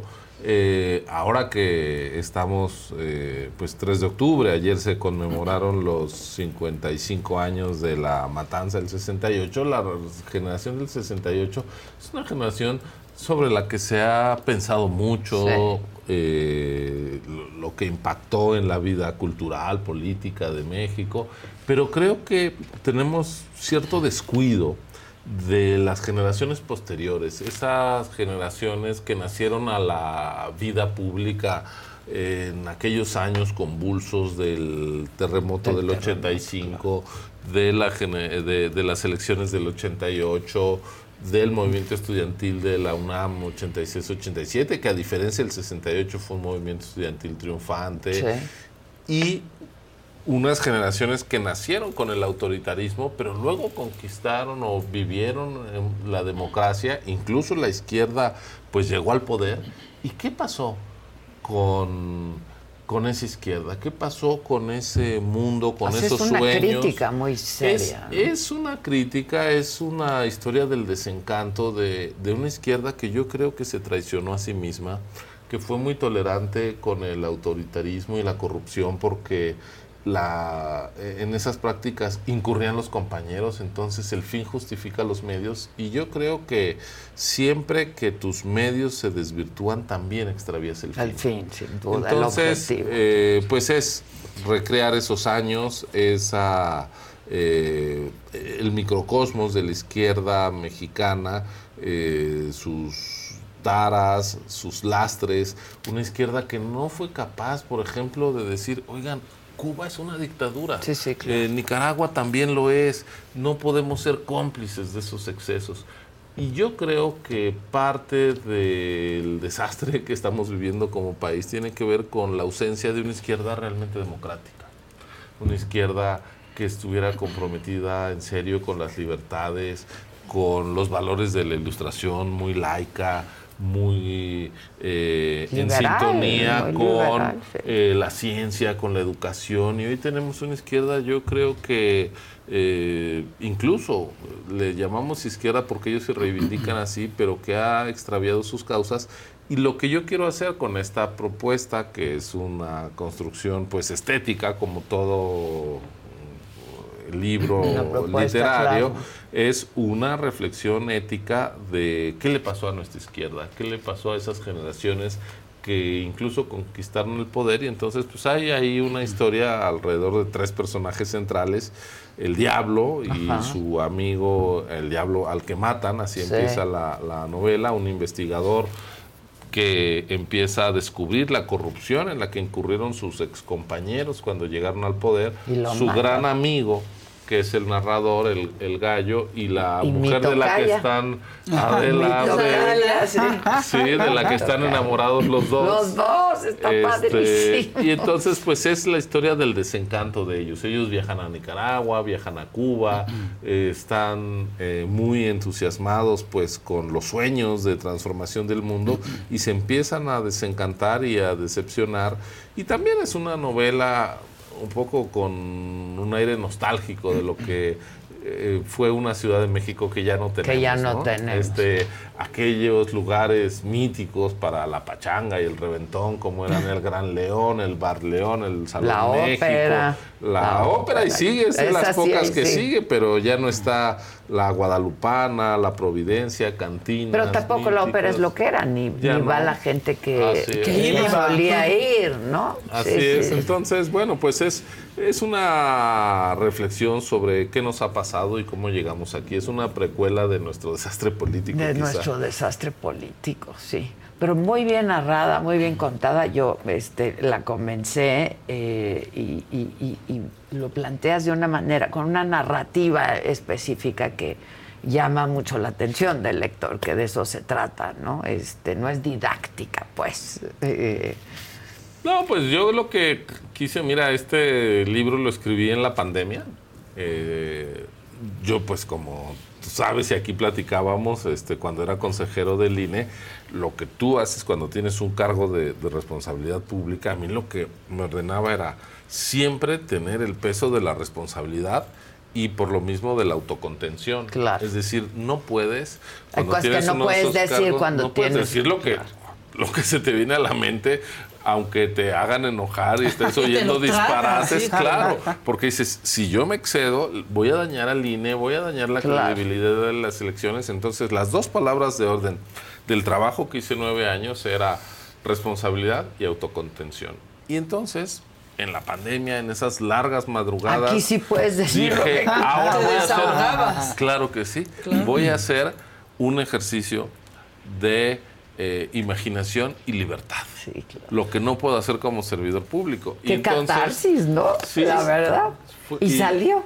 Y así salió. ¿Y lo imaginaste eh, con, con este género de novela? ¿Lo Sí, quisiste desde el escribir así? principio pensé en la ficción, pensé en la novela. Es una novela que yo tenía eh, cocinando, digamos, en mis inquietudes desde hace pues mucho tiempo, porque creo que México vivió años convulsos que no hemos reflexionado, es decir, llegamos a la democracia sin haberlo reconocido y aquilatado, eh, estamos a hecho, punto ¿verdad? de perderla, ¿no?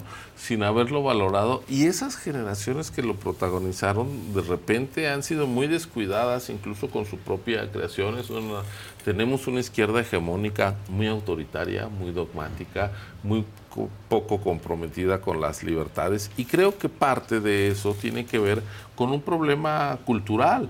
Una izquierda que no fue capaz de decir no somos cómplices de las dictaduras, aunque se digan de izquierda, no comulgamos con la corrupción porque la hagan nuestros compañeros, Sí, sí. eh, estamos comprometidos con los valores de la ilustración, pues no, ahora tenemos, a mí, el presidente es una figura muy importante, pero que no me parece que haya crecido ni se haya nutrido de los valores de la izquierda. Sí, un no, señor no, no es un que en el representante de la 68 temas de la izquierda. a ver, una persona que estudió en la Facultad de Ciencias Políticas a inicios de los 70, después de la matanza del 68 y de la del 71, y se va a militar al PRI y le hace el Claro. himno al PRI de Tabasco, pues no es una persona de izquierda. Este, a mí lo que me preocupa es la izquierda que lo acompaña, que es tolerante con la militarización, que el día que sale con un símbolo religioso a decir detente y Sí, con sí, eso sí. paramos.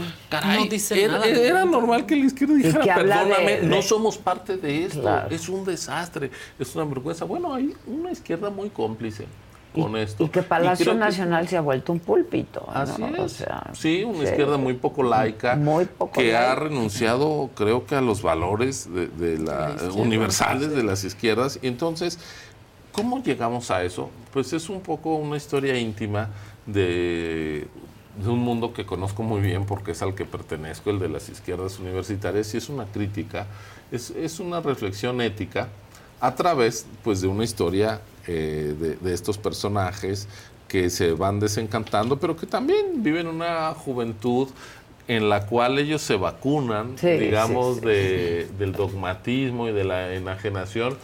¿Y cómo se vacunan? Pues yo creo que con cinco cosas muy importantes. Con su gusto por la literatura, por el cine, por la música, por el estudio y por la amistad. Sí, sí, sí, sin duda. Eh, cosa que ya no existe o que no ves que exista, ¿no? Este, Sí, pues es- Antes, es- pues comprar tu pase a la cineteca porque Sí. era, ¿no? Sí, es lo Este, que a ellos les encantaba ir a claro. la muestra de La cine. muestra ¿no? de cine, por supuesto, sí, sí, sí. Y la literatura, y leías a todos, y Claro. comentabas. Y, el, y, Sí, y hoy luego la yo lamento que ¿no? tenemos Pero la- la, la parranda, parranda. estaba muy ligada con, no- con los otros temas también, ¿no? Para discutir. Justo era para temas, hablar de para eso y ver cómo. Lo que pones aquí es fuertísimo. El poder corrompe hasta los rebeldes. Pues sí, porque surgen de la rebeldía, ¿no, Ciro? O sea, surgen de la rebeldía. Es una generación que luchó contra el autoritarismo, pero que luego se mimetizó con las prácticas más feas del autoritarismo Sí. priista, ¿no? Y lo estamos viendo. Bueno, todos es los que días. salieron de ahí. E incluso no salieron de ahí, pero se han vuelto, caray, este, gente que militó en el 68, hoy es comparsa de la militarización de una manera crítica, pusilánime, y yo creo que es muy lamentable. A mí me parece que México eh, tiene un gran vacío, que es una izquierda realmente democrática, ¿no? Porque este es un país muy desigual, con mucha injusticia social, pero tenemos una izquierda hegemónica eh, que se traicionó a sí misma, que eh, cree que las políticas estas de transferencia monetaria es lo que va a transformar los cimientos de la sociedad, es falso, este, y, y es un alegato, digamos, eh, a partir de, de una historia de, de qué le pasó a nuestra izquierda, ¿Qué, qué- cómo es que eh, eh, extraviaron el rumbo, ¿no? Sí. Entonces, pues sí, es un, es un reclamo y al mismo tiempo, pues es un ejercicio de, de nostalgia de una generación, pues que tuvo muchos sueños y algunos de los cuales fueron cancelados, pero es una manera de reivindicar que hay sueños de, que debemos recuperar. Sí. Oye, Claudia Sheinbaum es parte de esa generación, por ejemplo. Bueno, ¿no? Es- eh, Claudia y yo nos conocimos hace 35 Sí, años sí, en sí. la universidad. Yo estaba, yo entré al CCH, ella ya era, estaba en la Facultad de Ciencias y somos en ese sentido parte de la misma generación. Fuimos compañeros de un movimiento estudiantil y pues a mí me duele mucho que eh, Claudia Sheinbaum, que llegó al poder de la Ciudad de México, haya preferido la lealtad al presidente que la responsabilidad a la gente y que durante la pandemia eh, ni siquiera impulsara eh, las pruebas para saber qué tan avanzada iba la pandemia, que no impusiera el cubrebocas, que no diera ayudas sociales a los trabajadores, a los empresarios. Es decir, eh, fue una persona que se mimetizó ante un discurso cuasi fanático del presidente con estos símbolos religiosos, pues yo creo que Claudia eh, renunció a la izquierda y renunció a eso que ella dice que es, que es eh, una formación científica. Y sí, Claudia es parte de una generación que a mí me decepciona mucho. Es que yo estaba leyendo el libro e, e inmediatamente pensé, bueno, Claudia pertenece a esta generación, ¿no? Eso es su formación, fueron sus compañeros, pues, ¿no? Sí, ella se entregó a, a una forma de hacer política que no tiene que ver con los valores de la izquierda, creo yo. Oye, ¿y ¿hay visos como de alguna nueva corriente, alguna esperanza del lado de la izquierda? ¿Tú ves algo? Bueno, yo creo que eh, parte de la, de la tristeza que estamos viviendo es que eh, el, el- el gobierno ha lastimado mucho los ideales de la izquierda, pero creo que la forma de salir de este bache es recuperar una izquierda democrática. Es decir, necesitamos hacernos cargo de que esto que nos está pasando en parte se debe a lo mal que venían las cosas en México. Es decir, una tolerancia de los gobiernos anteriores con la desigualdad este, tremenda, que creían que con unos indicadores macroeconómicos era suficiente para salir adelante. No, la gente estaba indignadísima y con mucha razón. Yo creo que la tragedia de la democracia mexicana es que ah, llegamos a la democracia en años en donde la gente cada vez vive peor. eh, en términos económicos, pero también en términos de seguridad. De seguridad. Y entonces, eh, pues yo quisiera que hubiera una alternativa eh, más eh, constructiva y esa alternativa necesariamente pasa por hacerse cargo de la cuestión social, pero sin cancelar libertades. Pero todavía no la ves, o sea, no ves un No la veo, no la que, veo. que el presidente López Obrador, no, eh, luego de sus tres intentos por ser, la tercera es la vencida, ¿no? Por ser presidente, pues yo creo que eh, eh, dio esa esperanza a la gente, ¿no? Eso era. este, Yo creo que él fue beneficiario de una indignación muy justificada. Sí, claro. Eh, yo entiendo el triunfo de López Obrador como un reclamo a lo que venía pasando y lamentablemente pues ahí están los datos de cómo se destruyó el sistema de salud en la pandemia, Pandemia. eh, cómo se afectó eh, a, a la posibilidad de que las mujeres siguieran trabajando con la cancelación de las, De las eh, las estancias infantiles, las eh, su las escuelas de al feminismo, completo. al medio ambiente, en fin, este, a mí me parece que tenemos un gobierno este, que ideológicamente es más parecido a, a Trump que a una izquierda eh, socialdemócrata. Ahora, ya lo conocíamos como jefe de gobierno de la Ciudad de México, ¿no? Sí, a mí, Porque a mí no, me no, no sorprende fue la ciudad de las libertades A con mí no López me sorprende Obrador. él, él fue muy reticente, por ejemplo, a la interrupción del embarazo. Fue hasta sí. que él se fue cuando la ciudad lo, lo aprobó. A mí De lo hecho, ha que dicho me- una sola vez la palabra Sí, aborto. claro. Lo que va de sus Sí, ayer sexenios. veía es un lo hombre de profundamente conservador, ¿no? Este, a mí lo que me preocupa es la izquierda que es cómplice de, de un dirigente así. Y, y esa izquierda, yo escribo de la izquierda porque me duele, porque creo que le hace falta a México una corriente política progresista, libertaria, democrática, y, y no la tenemos. Entonces, a mí me, eh, eh, digamos que el germen eh, ético de, de- la novela la- o el reclamo este, que hace esta novela es qué le pasó a esa izquierda y creo que tiene que ver mm, con problemas que no resolvió antes. Es decir, tenemos una izquierda que no es capaz, la, hegemónica, la dominante, de llamarle al régimen cubano una dictadura Sí, sí, sí. este, que es cómplice con lo que está pasando en Nicaragua, caray, aquí se Hasta el abrieron día las de hoy, al día de hoy se abrieron las puertas afortunadamente a los exilios, eh, bueno, de la República Española, Española, y después claro. Eh, latinoamericana en los años 70, eh, nutrieron la universidad, los exiliados argentinos, chilenos, eh, Sí, sí, uruguayos, y, y México estaba en contra de las dictaduras. Y hoy tenemos un gobierno que se dice izquierda y es cómplice de dictaduras. Y creo que el que la izquierda mexicana no haya sido capaz de hacer una autocrítica y una crítica a la izquierda, pues está en la base de los eh, disparates políticos que estamos viviendo desde el poder, ¿no? Sí, sí. Eh, ¿Qué pasó con los líderes de la izquierda en México?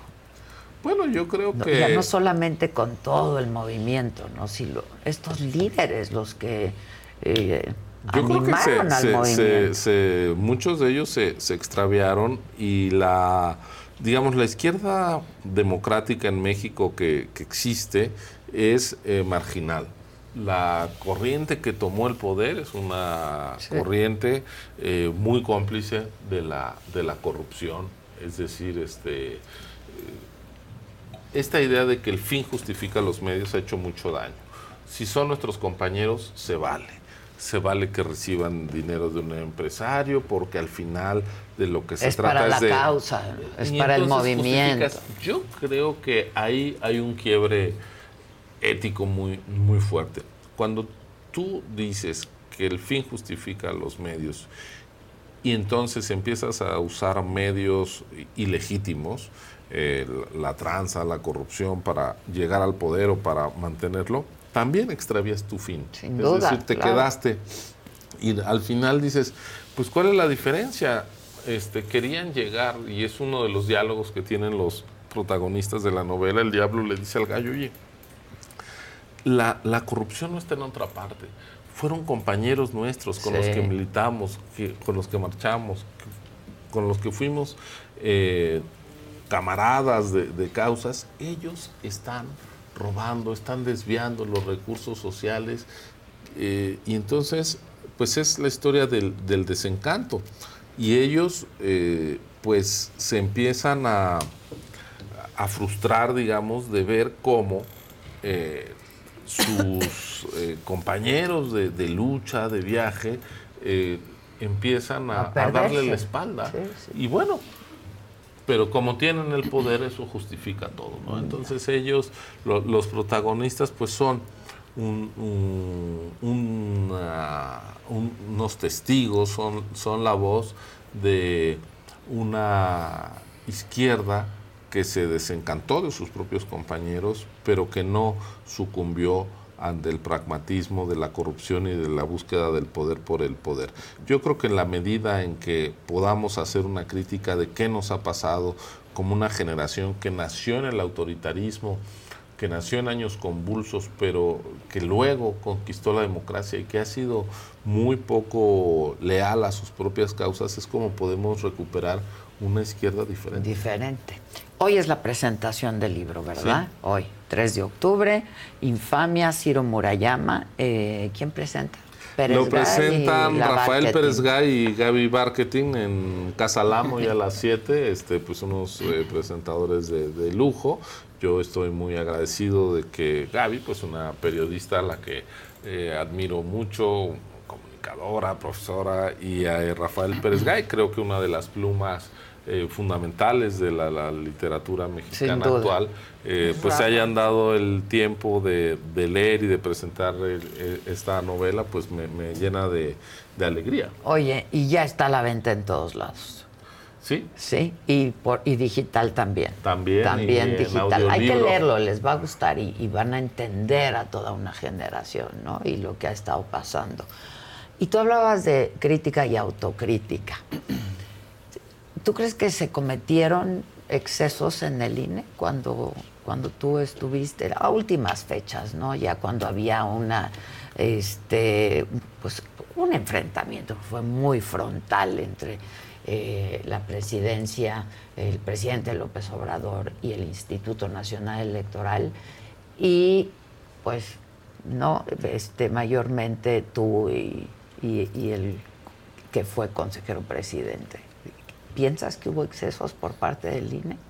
Mira, yo eh, viendo las cosas eh, ahora con mayor eh, distancia, A distancia, pues veo lo que le hicieron al INAI, por ejemplo, lo- prácticamente lo, lo quisieron anular con la falta de nombramientos y demás. Y el INAI en su momento tuvo la, la decisión, con una conformación distinta de los Sí. comisionados actuales, de vamos a hacerle caso al presidente, vamos a castigar a nuestros trabajadores, vamos a quitarle los seguros médicos, vamos a hacer esto, porque es una forma de demostrarle al presidente que estamos con él.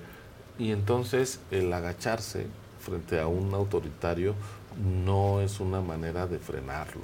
Eh, yo creo que es un error creer que eh, si tú le das por su lado al autoritario, eh, lo vas a contener. No, alimentas su megalomanía, su abuso, y entonces en el INE tomamos la decisión de defender la, autonomía del instituto. Fuimos muy visibles porque poca gente... Lorenzo lo- y tú sobre todo, ¿no? Sí, muy visible. Pero al final eh, las decisiones del INE pues siempre las tomó por mayoría el Colegio, Consejo, sí. ¿no? Este, y yo creo que las movilizaciones de noviembre del año pasado y de febrero de este año alrededor del INE pues demostraron que tuvo sentido defender al INE como una institución no al servicio del poder, porque la única manera en que este presidente hubiera sido eh, obsecuente con nosotros es que le hubiéramos entregado el control de la algunos les gusta hacer limpieza profunda cada sábado por la mañana.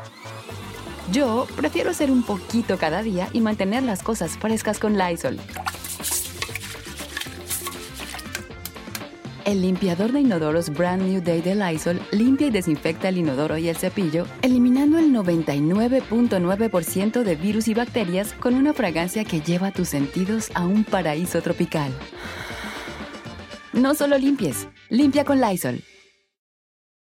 Con Verizon, mantenerte conectado con tus seres queridos es más fácil de lo que crees. Obtén llamadas a Latinoamérica por nuestra cuenta con Globo Choice por tres años con una línea nueva en ciertos planes al Nemery. Después, solo 10 dólares al mes. Elige entre 17 países de Latinoamérica como la República Dominicana, Colombia y Cuba. Visita tu tienda Verizon hoy. Escoge uno de 17 países de Latinoamérica y agrega el plan Globo Choice elegido en un plazo de 30 días tras la activación. El crédito de 10 dólares al mes se aplica por 36 meses. Se aplica en términos adicionales. Se incluye hasta 5 horas al mes al país elegido. Se aplican cargos por exceso de uso elecciones. Y, nos y entonces ya, eso. pues, ya Entonces, bueno, pues nuestro exceso fue el, el celo de, de, defensa de la, de la, La- autonomía. Este, Y de la es democracia, es por una lo tanto, institución ¿no? que cuando nosotros nos fuimos tenía más credibilidad que la presidencia de la República. Había eh, una identidad, o hay todavía una identidad de la ciudadanía con el INE, es la defensa de su voto libre y creo que es una causa que vale la pena. Este, el gobierno de López Obrador es pasajero, la democracia no puede ser pasajera, es algo que tenemos que cuidar mucho, nos costó construirlo como sociedad. Oye, en 200 años Sí, que caray. llevamos de vida independiente, apenas dos décadas de elecciones este, Democráticas, genuinas, pues hay que cuidarlas, genuinas, ¿no? sí, la, sí, la- la democracia no ha estado en el ADN de, de la República Mexicana. Hemos sido un país de mucho autoritarismo, de mucho caudillismo, y ahora que tenemos De la democracia, ¿no? pues hay que, hay que cuidarla, eh, incluso de sus principales beneficiarios, porque esa es una cosa terrible. Qué paradoja, ¿no? Sí, es sí. la izquierda hegemónica que hoy nos gobierna construyó la democracia, exigió reglas del juego parejas y ya que llegaron al poder las quieren destruir. Sí, es sí, una eh, incongruencia tremenda y yo creo que hay que decirlo y hay que resistirlo. ¿Cómo ves el panorama para las próximas elecciones? Pues mira, yo veo dos cosas eh, fundamentales. Una es que el juego está abierto. Eh, No es cierto que vaya a ser un día de campo para No. el gobierno.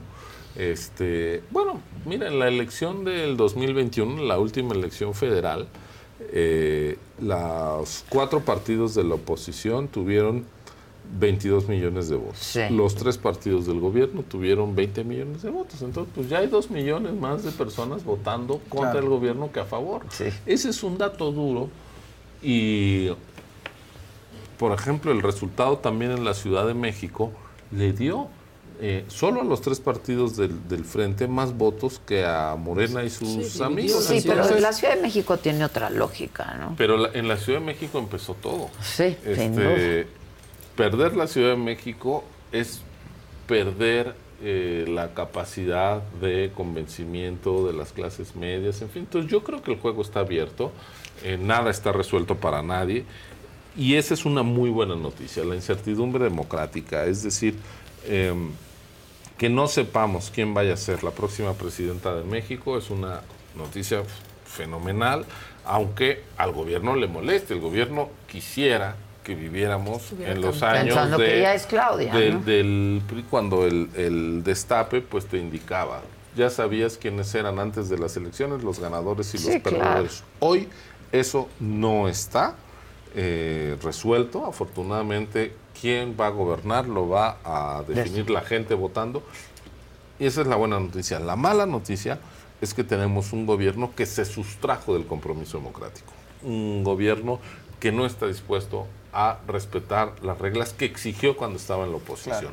El presidente López Obrador se quejó cuando era opositor amargamente de que Vicente Fox algún día dijera eh, no hay que cambiar Sí. de caballo a la mitad del río, en fin, y entonces cállate, chachalaca, tal. Bueno, fue tal la conmoción de aquel dicho de Fox que se llevó a la Constitución la obligación de neutralidad al presidente. Cosa que y hoy no el hace. presidente tiene la mayor intervención política de cualquier mandatario. Entonces, ellos se sustrajeron del acuerdo democrático y vamos a ir a unas elecciones donde el uso clientelar de los programas sociales, el abuso desde el poder va a estar presente.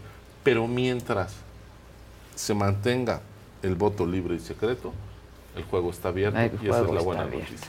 Ciro Murayama, muchas gracias, felicidades por la novela. Gracias Se presenta hoy, no, al contrario, luego platicamos más largo eh, sobre todos los temas que están pasando, ¿no? Viene el presupuesto del INE también, ¿no? Este, en fin, mucho de qué hablar, pero por lo pronto es la novela Ciro Murayama, Infamia, el poder corrompe hasta los rebeldes. Muchas gracias. Gracias Gracias, Ciro. Muchas gracias. Nos estamos viendo. Cómprenla, les va a gustar. Eh, y hoy a las 7 de la noche, en punto solo con Adela, la conversación es con Dante Delgado.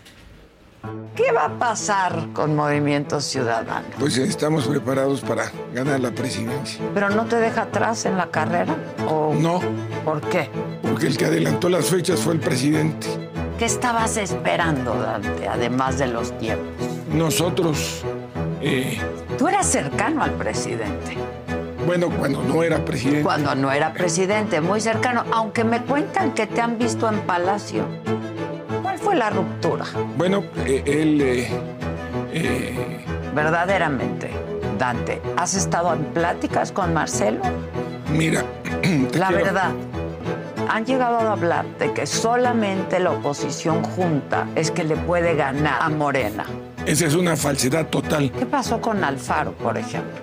Alfaro eh, tomó la decisión de apartarse. Pero hubo un distanciamiento entre tú y Alfaro y luego... Que lo primero que deben tener las personas que aspiren a un cargo es tener ganas de serlo. Pero él quería ser, tenía ganas de ser. Bueno, la verdad no lo reflejó. Tú te encartaste para ser eh, el posible candidato a la presidencia por Movimiento Ciudadano, luego te bajaste. No, no, no me he bajado. Xochitl hubiera sido una buena candidata de Movimiento Ciudadano. Si ella no se hubiera precipitado, podría haber sido una figura ciudadana. ¿Cómo ves ahora al subsecretario de Salud, ahora queriendo ser jefe de gobierno de la Ciudad de México? ¿no? Esto es... ¿Qué país Yo estamos lo que creo es que Andrés de despedida le quiere dar este, alguna protección. ¿Y qué no él buscaba fama hablando de Wendy? ¡Uh! Empezamos por ahí, porque mira, si nos vamos a rascar, cada quien con sus propias uñas, mi amor, empezamos por ahí. Mira, yo creo que Jenny dio a conocer una situación que tal vez muy- mm, la gente le da miedo. ¿Por qué? Porque uno necesita trabajar. Claro. El trabajo se remunera, el trabajo se paga. Y Jenny quizás en ese momento no lo dio a conocer porque, pues porque es una gran estrella y uno dice, ay, no me vaya a afectar en mi carrera posteriormente. No, pues sabes qué, ahí déjalo, porque como es alguien muy famoso o es una gran promotora, pues ahí déjalo, ya no le muevas. Pero creo que visibilizar y darnos cuenta que tanto los artistas grandes y todos ellos tienen obligaciones para con sus empleados es muy importante. Si le molesta a los patrones que siempre están hasta arriba, que los empleados digan, oye, pues es que me quedaste mal con mi pago, con mi trabajo, Ahora, pues mira, es bronca del patrón. A lo mejor Shakira ni enterada estaba y ella pagó y alguien no Claro, soltó. Entonces, a lo mejor ni siquiera tuvo que ver ahí a Shakira como vaya estar enterada de la situación. Resulta que ah, en este fin de semana salieron las nuevas fotos de Cristian Nodal. En estas fotos llaman la atención las cosas. ¿Por qué se están riendo? Les estoy dando una nota bien. Escucha este comentario de Belén García. Le dio, le dio coraje a Gustavo Adolfo que su chisme de Jenny jaló más que su corrido. Ande, es como soy el perrillo también. Soy y- y ajá, y bueno, los- entonces salen estas fotos de Cristian Nodal y de repente la gente dice, ¿qué está pasando? Se le están borrando como en Thanos las, así las, La las cosas, ay. claro. Se te borró la sonrisa. Pues resulta que se empezó a quitar los tatuajes. Y esto fue muy evidente porque ha sido muy gradual. No solo eso, está bajando de peso. Que esto le llamó Se mucho a la ve. gente. Se ve espectacular. Y Chamonix acaba de compartir el fin de semana que supuestamente Gerard Piqué está en México. Lo vieron en Televisa. Y la gente dijo, ¿pero qué hace en Televisa? Y entonces dijeron que está grabando quién es la máscara y que es uno de los personajes. O sea, que se va a meter a la botarga y que va a cantar. Y entonces yo dije, ¿cedrá? Pero, ¿Cedrá pues, que Pues sí? yo sí lo vi, señores. Yo ¿Eh? sí lo vi. Ah, pues fíjate. Gracias, Fíjate. señor. Señor. No, no, no. Porque además con eso lo que quiere hacer es venir a limpiar su imagen en Sí. México. Que sabe que nos cae gordo, viejo, viejo. Pero es pique. Ay, pobrecito, no. Es que yo les voy a decir que yo tengo, yo tengo ahí un, como un crush adentro de cabina. Ahí nomás lo voy a dejar así. Mira, algo que tiene que aprender el azar y esta chica, esta Jenny de la Vega, es que las relaciones no se andan presumiendo porque pierden así naturalidad. ¡Claro! Lo que hay entre nosotros, que sea entre nosotros nada más. Te prometo discreción Ante la gente.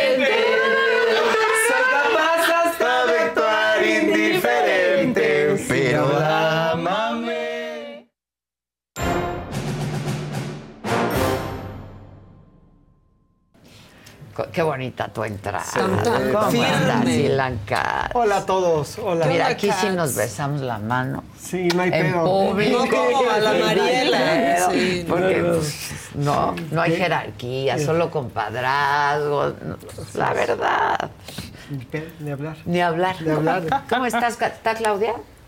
Eh, desayunando. está. Ay, ¿cómo estás, Clau? Ahora está nublado. ¿Estás aquí Está nublado. Estoy en México, pero estoy en el Senado. Ah, Perdón. que sí está nublado. Entonces sí hay Ah, clima. Sí está nublado ahí en el Senado, está nublado. Sí amaneció feo el gacho. Aunque amaneció gacho, estuvo lloviendo toda la noche, sí amaneció No ha abierto el día. Ya Sí. salió el Ya sol. salió tú el dinos. sol. No hemos Pues, visto. no, eh, Más o menos. Más o menos. Más o menos. Y ahí viene un frente frío. Sí, Así sí, vamos a andar. Muy interesante, Ciro, ¿eh? Muy Sí, interesante. Muy interesante. Muy Muy interesante. Lee el libro, está bastante Sí, padre. ahorita que, que estaba hablando, me estaba acordando de... Te diría que te regaló ese, pero cómpralo, Sí, porque mira, los coches hay que comprarles Sí, los- sí, lo sí, que sí, hacen, ¿no? sí. Estoy de acuerdo, hay que comprarlo. Y aparte ya todo lo leo digital, entonces... Sí. es muy- Ah, es muy- mira, con Por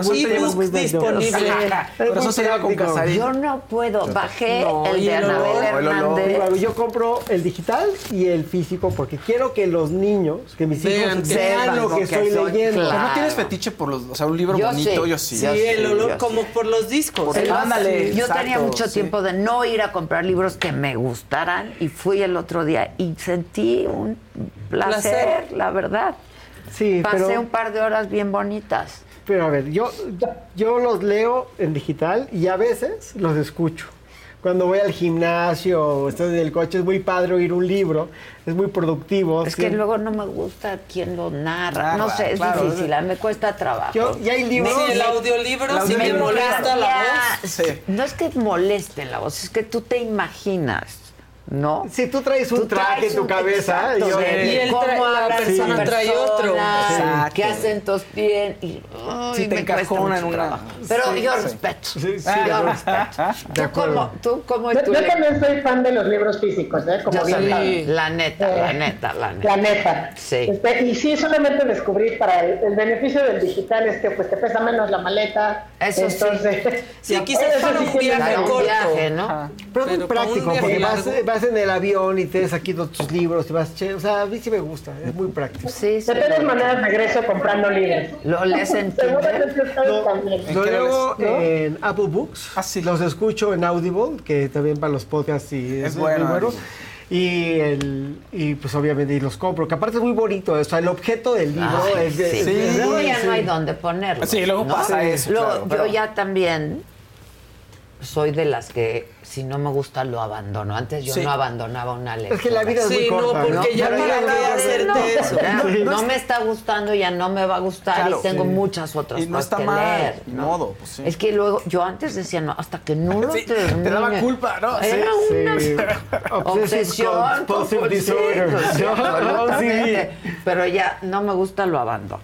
Pues hablando de libros, me estaba acordando ahorita que hablabas, Ciro, de este fabuloso libro que si no lo han leído, se lo recomiendo a todos nuestros, al público, Rebelión en la Granja, de Orwell. Que, De George Orwell. de George Orwell, que... ¿Me lo regalas? Por supuesto que sí. Es un, es un libro muy, muy corto, muy sencillo, que se Ese escribió no en el leído. 45. Es un libro, yo creo que eh, es riqueza de la historia Aguas, de la eh, de por sí no tengo lana. Sí, y tú no, y tú tirando el micrófono. Sí. No te preocupes. Pero para no hacerte el cuento largo, ese- ese- el libro se trata, eh, es, es una fábula en una granja, que realmente el tema es de los días antes de la Revolución Rusa y del stalinismo. Es, una, es, meta- es una metáfora. Y no, no te quiero contar el, el final, o sea, no lo quiero spoilear, pero es un libro magnífico. Pero empieza con estos ideales de cómo dos, dos cerdos, uno se llama Napoleón y el otro se llama Snowball, este, toman una granja, después Napoleón se hace el dueño de la granja y el logo que antes era, o el lema era todos los animales son iguales, acaba siendo todos los animales son iguales, pero unos son más iguales que, Que otros. otros, ¿no? claro. Y es, es un eh, hacer cómo se van pervirtiendo los ideales. Es cierto, los ideales unos somos más iguales que otros, sí. Se los recomiendo muchísimo porque creo que es este el que no conoce la historia está condenado a A repetirla. repetirla, claro. Y, la, la Y no son frases hechas, ¿eh? ¿no? es la verdad. Es la verdad. Pero aparte, si hay un, un ideal que empieza con el mejor de los. de- de- el- el- con el máximo humanismo, es el, el comunismo y el socialismo, y acabó siendo este pues, régimen opresor terrible.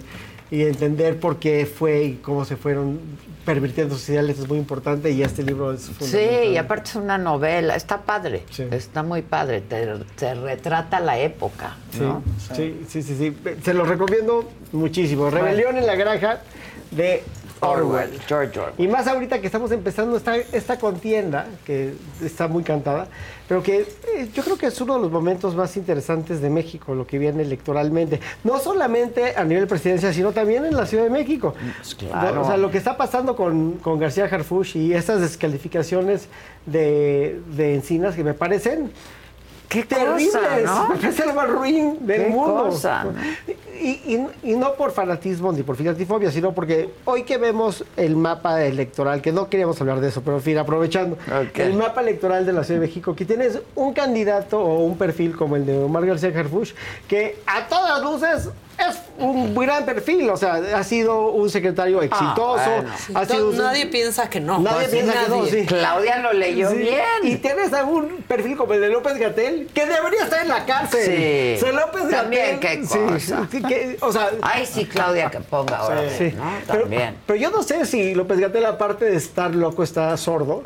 Porque, ¿qué no le dicen que es el. O sea, que esto es absurdo? Es como Verástegui, que, que es el presidente. Digo, digo, todo mundo tiene derecho a querer ser presidente. Sí, claro. Pero me imagino que tendrías un asesor que te diga.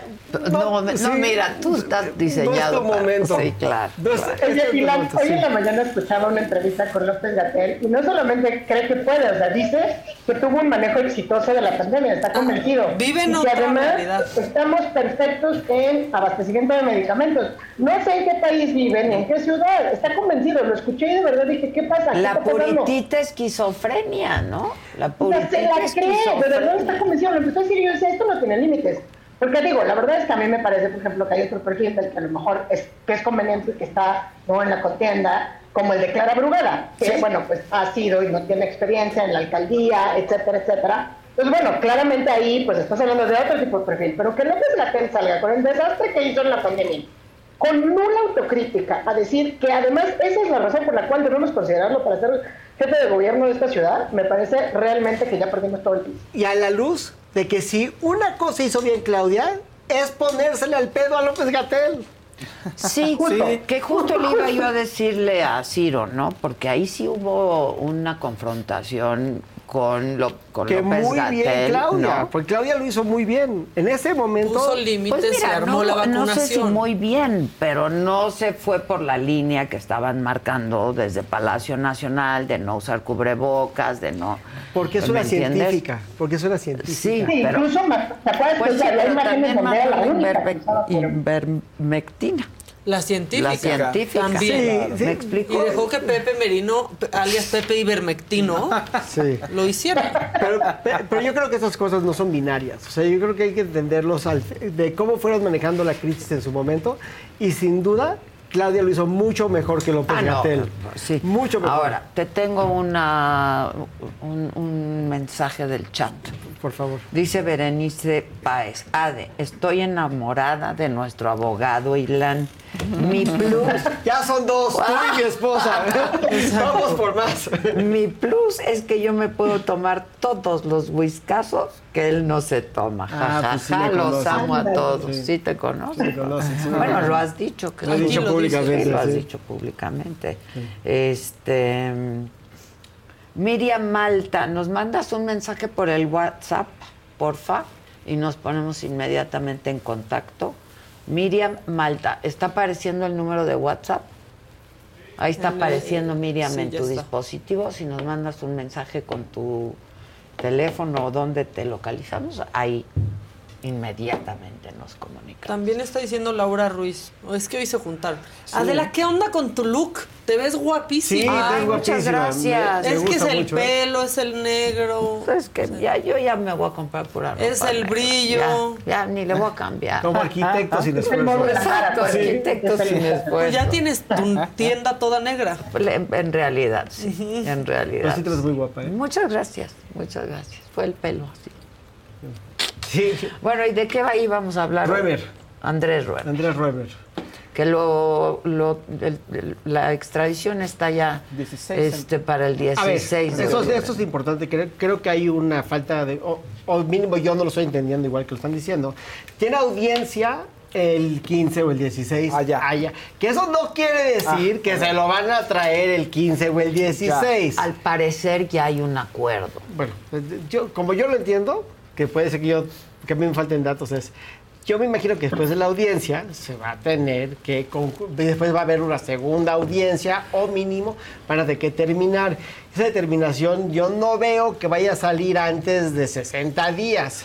y después. Eso lo determina un juez en Israel. Israel. Israel. Ok, ok. Y esa audiencia o esa determinación que será más o menos en pues, un mes, dos meses, pues va a ser materia de impugnación si es que Andrés Roemer decide impugnarla. Y eso también va a tomar su tiempo. Ahora, yo creo que para, para, el, para el tema de la extradición, yo creo que México tiene un caso muy sólido. O sea, yo no veo que no lo ven extraditar simplemente porque pues estamos hablando de una persona que tiene varias acusaciones Cinco denuncias. sí, por delitos graves. Por delitos. Por delitos graves. Entonces veo muy difícil que no lo vayan a extraditar, pero tampoco creo que vaya a ser una cosa que se vaya a resolver en 15 Ah, días. ok. Ruemer también podría pues allanarse y decidir que le conviene, que tal vez en su caso habría que, yo no soy su abogado, pero habría que analizar la conveniencia también de allanarse y ya venirse a México, porque si vas a perderlo, el costo de litigarlo más, o sea, yo creo que podrías tal vez destinar mejores recursos estar en México Ah, defenderte acá. Sobre todo si estás en una batalla que va a ser costosa y compleja.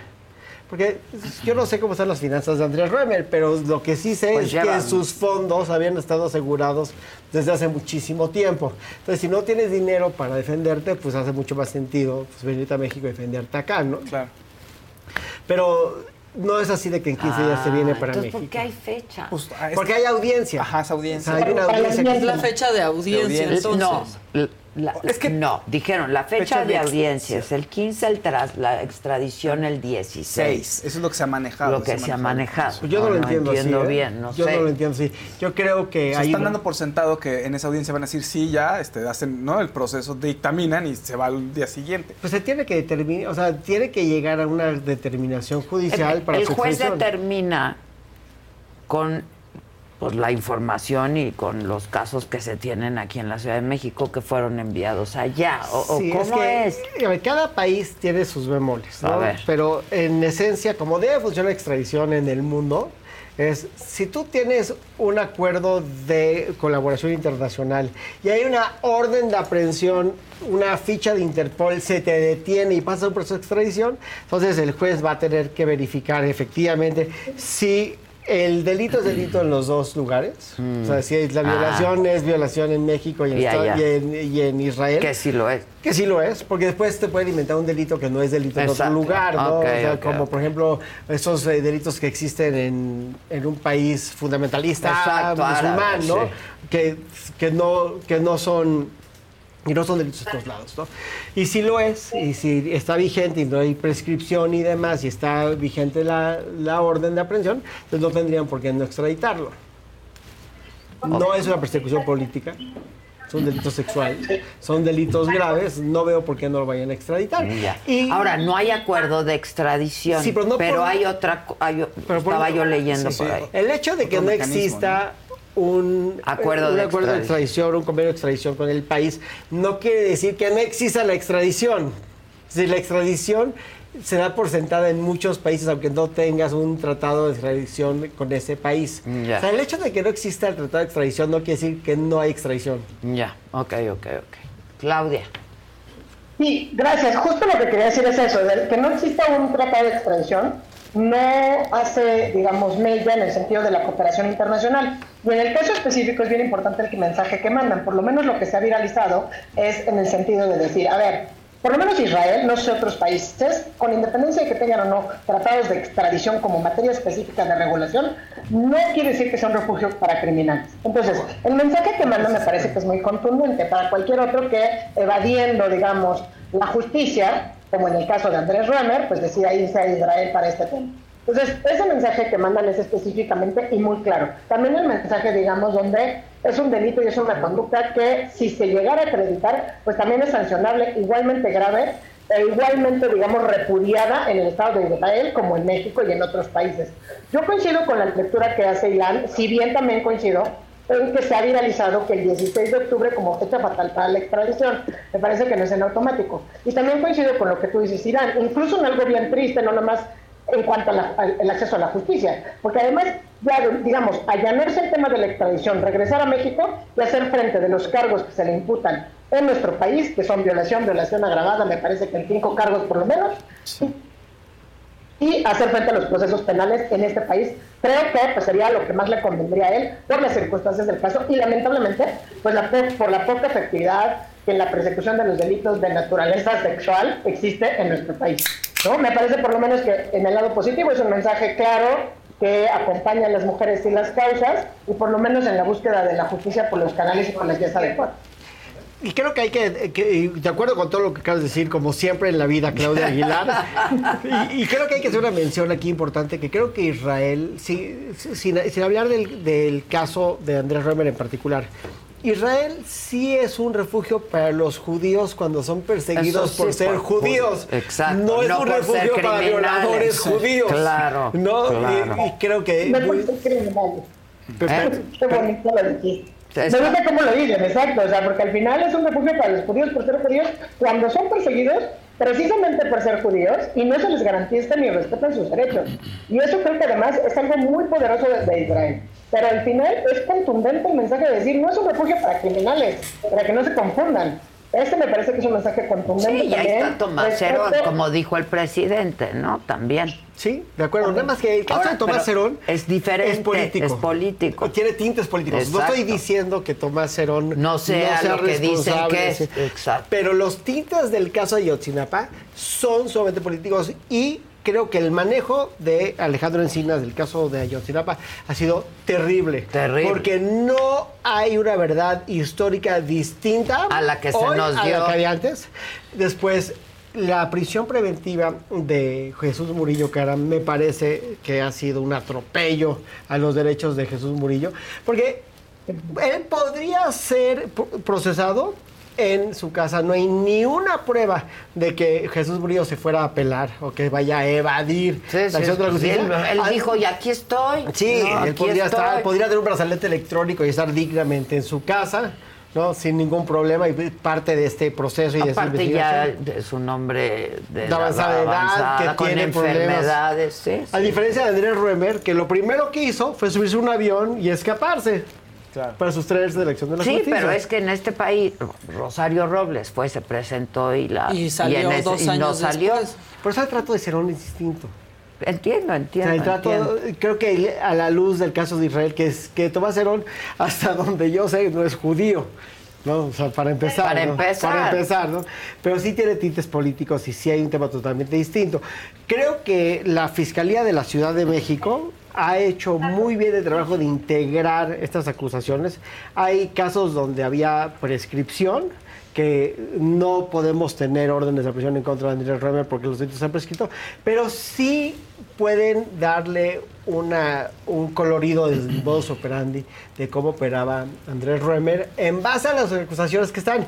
Yo no estoy diciendo que Andrés Römer es culpable de violación. Lo que estoy diciendo es que hay una acusación muy robusta en su contra y también creo que se ha equivocado Andrés Römer en lo particular en atacar a sus denunciantes. También me parece que hay una sordera total de parte de Andrés Römer. Oh, no sé quiénes sean sus abogados también. O él mismo, porque yo creo, yo lo conozco, Andrés Römer. No, yo también, yo, estudié con él. yo lo conozco y no es un hombre tonto, es un hombre muy inteligente, pero también es un hombre soberbio.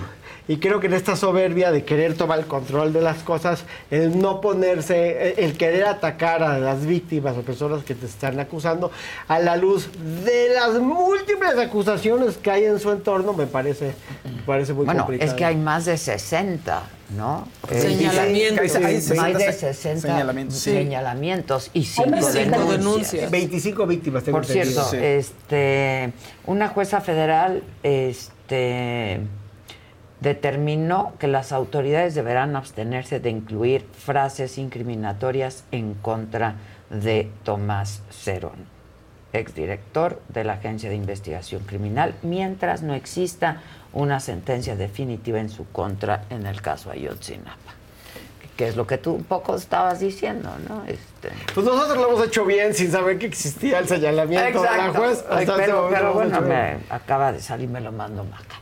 Este, ahora, en el caso de Andrés, si él se, se allana la extradición, ¿va directo a prisión o cuál, cuál- cómo es? Sí, o sea, lo traerían a México y juicios- pasaría a Son este, delitos graves, pero el proceso en prisión, prisión preventiva. Sí, pero aquí obedece a otra lógica.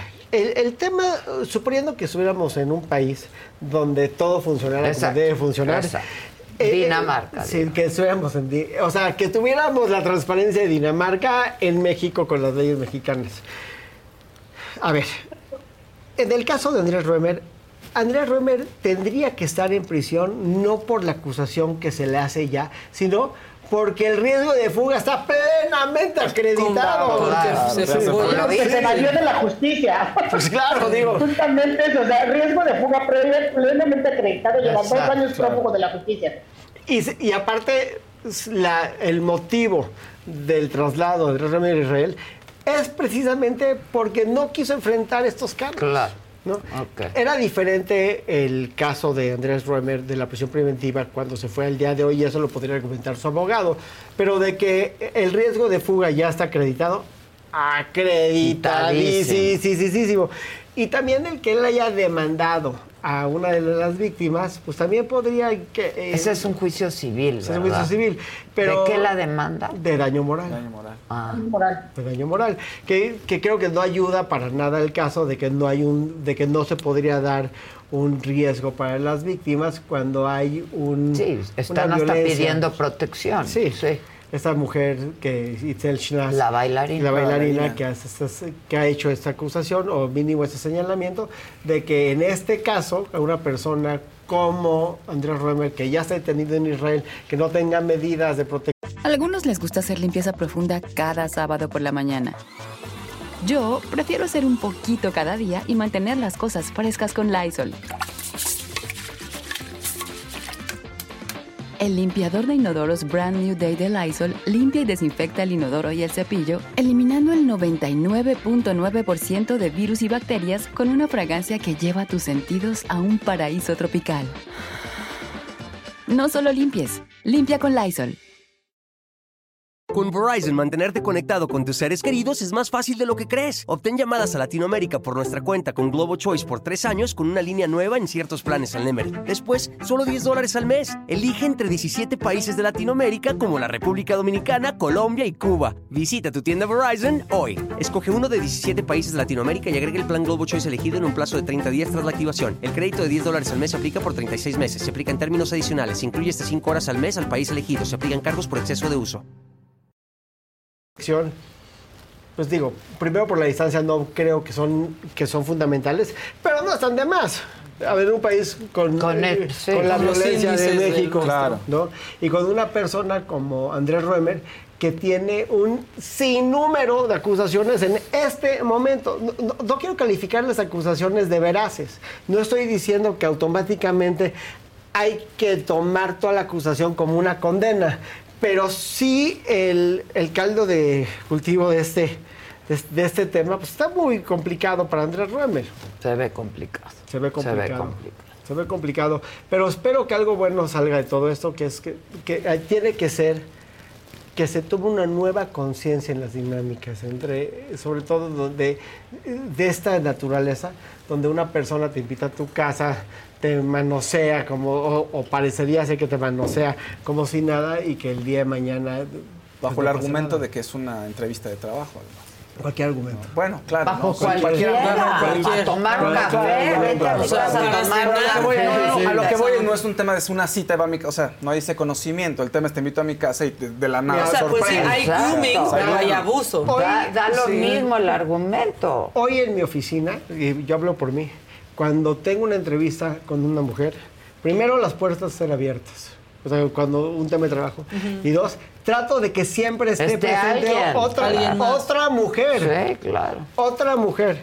Pues hasta el- cuando vas al doctor ya, la verdad. Sí, pero esos son protocolos más, es- mira. más establecidos. El del médico, porque, hay- porque en el, es muy distinto. En el mundo de la medicina tienen que haber, pues, obviamente... Protocolos así, Protocolos porque te- el doctor te toca. Claro. Porque te tiene, que, te tiene que tocar el doctor para cumplir con su trabajo. Entonces, sin duda es importante que esté ahí otra persona, ¿no? Un- Para No, que a caso. los excesos de Larry Nassar, ¿verdad? Por ejemplo, que era un doctor. Exacto. que Sí, pasaba claro. Cosas que las no- Y que denunció que no muchísimas, muchísimas mujeres. Sí, el caso de. Larry Nassar es un caso, es, es un caso sui generis porque muchos de los abusos que se dan en el caso de Larry Nassar se dieron con otras personas en el cuarto. Ah, ok. Incluso las madres, a veces, en la revisión. Ajá. Sí. Este, Sí, es- pero bueno, exacto, es otro tema. Pero yo creo, coincido en eso. Como dice, era una entrevista de trabajo. Tal vez, pues si, si, si la cita la acuerdas en Tinder, bueno, puede haber otras Ajá, eso es lo que me refería. ¿no? ¿Sabes a qué? Eso, Sí. eso es lo que me refería, Pero ¿no? no razón. O sea, ni salieron de Tinder, ni de Bumble, ni de ninguna, Exacto. ninguna. Ibas a una entrevista para que te coache, porque tú eres una escena de las artes. Ajá. Claramente es un abuso de tu posición. Sí, te- y- y Fausto muy bien. O sea, creo que el señalamiento que has hecho. O sea, no era consensuado, no era voy, sé que a qué voy, no, no, sé que voy a una no entrevista es trabajo. una cita Exacto. romántica donde dos personas están en, en un No, proceso de sí, seducción. Sí, Están que saliendo. tampoco por eso Podría ser válido, tampoco puede por eso-. Sí, que si en ese Sí. momento dice que no. Que ya no me Sí, gustó. pero hay otros entendimientos. Exacto, Hay, hay otro, otros hay otro contexto. En el contexto de lo que estaba pasando con Andrés Roemer es que había personas que se iban a su casa para hablar de Trabajo. algo que no tiene nada que ver con un contexto romántico, erótico, sexual, donde aparentemente él empezaba a darles los besos y eso acababa en una serie de tocamientos que es mínimo parecerían ser abuso sexual en base a la descripción de Que las víctimas. claro. Y que hay un modus operandi en base a la descripción de muchas mujeres, ¿no? Sí, que exacto. cuentan un poco lo mismo. Y también yo no soy abogado de Andrés Roemer, yo no estoy del lado de los asesores de Andrés Roemer, pero sí creo que para Andrés Roemer también él está en México y poder afrontar estas acusaciones que él ha negado, Negado. categóricamente, pues va a tener la oportunidad por fin de presentar una defensa. Yo creo que también para él es, es un alivio, o debería ser un alivio, poderte defender en el foro donde se te acusa.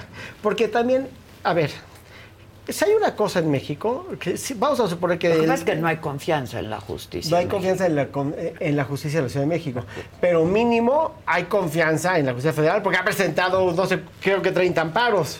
O sea, si Sí, no confiaras, sí, sí. no presentarías los amparos, ¿no? Claro. Entonces, y aparte, México al final del día ha tenido un, en, en general, yo creo que buenos resultados en materia de género.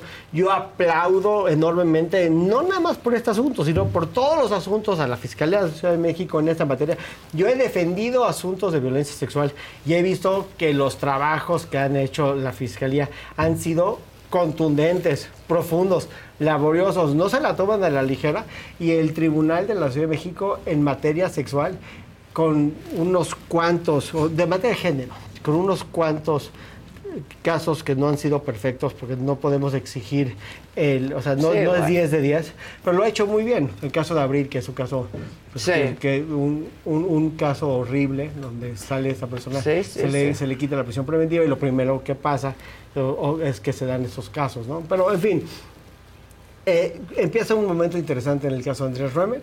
Las víctimas ya tienen la posibilidad de tener esa persona o, o más cerca de un proceso porque se, que se les escuche en México ante un juez. Y Andrés Roemer tendrá la oportunidad de defenderse en México, que seguramente en unos cuantos meses, y veremos qué pasa. Pues sí. Clau, para terminar. Pues sí, yo la verdad nomás de- de- destacaría que sí, que además en el tema de mucho cuidado con el tema del consentimiento, porque luego esa es una defensa que se mal usa y aquí es la expectativa y las posiciones de poder que también constituyen un abuso, ¿no? Eh, entiendo que obviamente Fausto justamente lo que estaba aclarando es que no puede alegar ese consentimiento, pero que muchas veces en la defensa de los agresores o los depredadores sexuales, eh, cuando las víctimas sobre todo son mayores de edad, aluden o usan el consentimiento como un pretexto para evadirse del actuar y de su responsabilidad.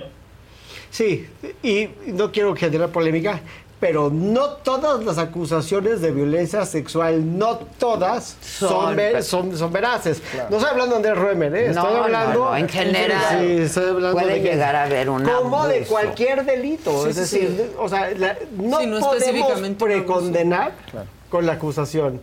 Por eso tenemos juicios y vamos a ver qué es- cuáles son las pruebas que se aportan y en qué culminan. Pero este caso en particular, por el número de acusaciones, lo que vemos es que hay una persona que, que ha hecho enojar a muchas mujeres por su conducta sexual, que se sienten víctimas de un abuso sexual y que el día de hoy hay varias órdenes de aprehensión y un proceso de extradición. Y con el tema del consentimiento, pues sí, es, o sea, el consentimiento, cuando hay consentimiento, pues entonces no hay, no hay delito. Si no hay consentimiento y una persona está alegando que hay consentimiento, entonces sí hay delito. Porque pues tienes que irte a las pruebas al final. Pues del al día. final del día. Que es un poco lo que dijo la abogada de, que- de la luz del mundo, de las Jane Does, de la luz del mundo. Si de pronto viene, Viene una una mujer y hace una dice. acusación, pues la voy a escuchar y tengo que ver. Pero si vienen muchas otras mujeres que ni siquiera se conocen contar lo mismo. y es el mismo, ¿no? El mismo mo- móvil, exactamente, hay que escucharlas y darle seguimiento. Y es un poco lo que sucede. Oigan, y hay que regresar a las estadísticas. Para na- nada más de violencia sexual a menores, una en cuatro niñas son víctimas de Es abuso sexual y uno en ocho niños. No, es brutal. Digo, Es brutal. Sí. Es brutal. Y es pasa brutal. más entre familias. Es, mon- Sí, es- se da es mucho en el núcleo monstruoso, familiar. el núcleo familiar. por- hay- pasa más donde hay cercanía. Sí. Donde hay Claro, pero tenemos un presidente sí. que decía dejen a sus niños con las abuelitas o dejen a sus niños con...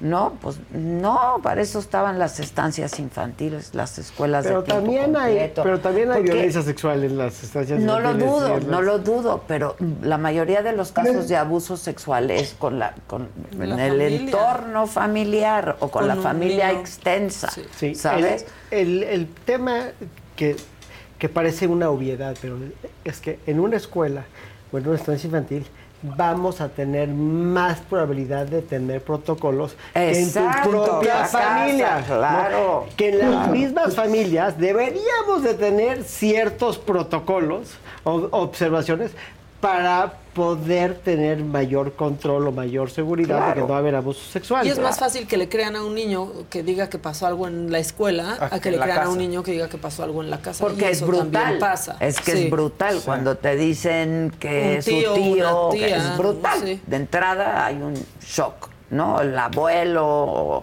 pero pasa. pasa, Pasa y con pasa demasiada todo el frecuencia. tiempo. Todo el tiempo está sucediendo. Es que eso es lo que es increíble. Lo que es increíble es que vivimos en un mundo donde conocemos la estadística y nos seguimos alarmando cuando hay una acusación y no tenemos, para empezar, ni siquiera los mínimos protocolos en, eh, o sea, al alcance de la ciudadanía para poder saber qué es lo que se tiene que hacer cuando dejas a un niño con un familiar. Exacto. ¿No? Claro, claro. Y también educar a los niños para que alcen la voz, que es lo más importante. Que digan y creerles. Y creerles, de entrada creerles. Sí. No necesariamente. Y averiguar, de- exacto, ¿eh? no necesariamente de la acusación per se, pero sí de la incomodidad. Hay incomodidad. De la Cuando incomodidad. un niño no se siente cómodo en determinadas Hay una situaciones razón, por algo. claro. Sí. Y hay que averiguar por qué, ¿no? Claro. Bueno, la corte ayer rápido, claro. Ya se fue. Claro. Claudia. Ah, Estamos, perdón, aquí estoy, la corte y el INAI, ¿no? Sí, sí, la sí, corte muy bien, pero yo creo que merece un tema aparte, ¿no? Una, pero muy bien eh, lo que está pasando y eh, celebro por lo menos la determinación adoptada. Ya. ¿Tú algún apunte? No, pues, si ya dijo Claudia que hay que celebrarlo. sí. Sí, Sí, sí, lo que pasa celebra. es que hablaba yo con un con- constitucionalista en la mañana, este, y me decía, puede pasar que no pase nada, ¿no? Sí, a ver, claro. O sea, por eso decía que dijo- materia para otro, otro debate, porque no, nos consumimos el tiempo. Puede decir, parecer que no pase nada, porque al final del día está obligando a que hagan los nombramientos. Y además el propio Senado ya dijo que la Corte no lo puede obligar, que van a hacer todo el trámite para llegar a un nombramiento, pero que si no hay el acuerdo, digamos, democrático parlamentario para este nombramiento, entonces tendrán que seguir haciéndolo hasta que se pongan de acuerdo, que porque no pueden sustituirse, digamos, en esta distribución de una atribución soberana que tiene el Senado para las designaciones. ¿Me explico? Sí, sí, sí, sí. Bueno. Entonces es, es relevante en ese sentido, me parece, porque por lo menos también confirman que el INAI puede seguir funcionando en pleno con cuatro en esta excepcionalidad generada. Con- y con menos de cinco, dijeron.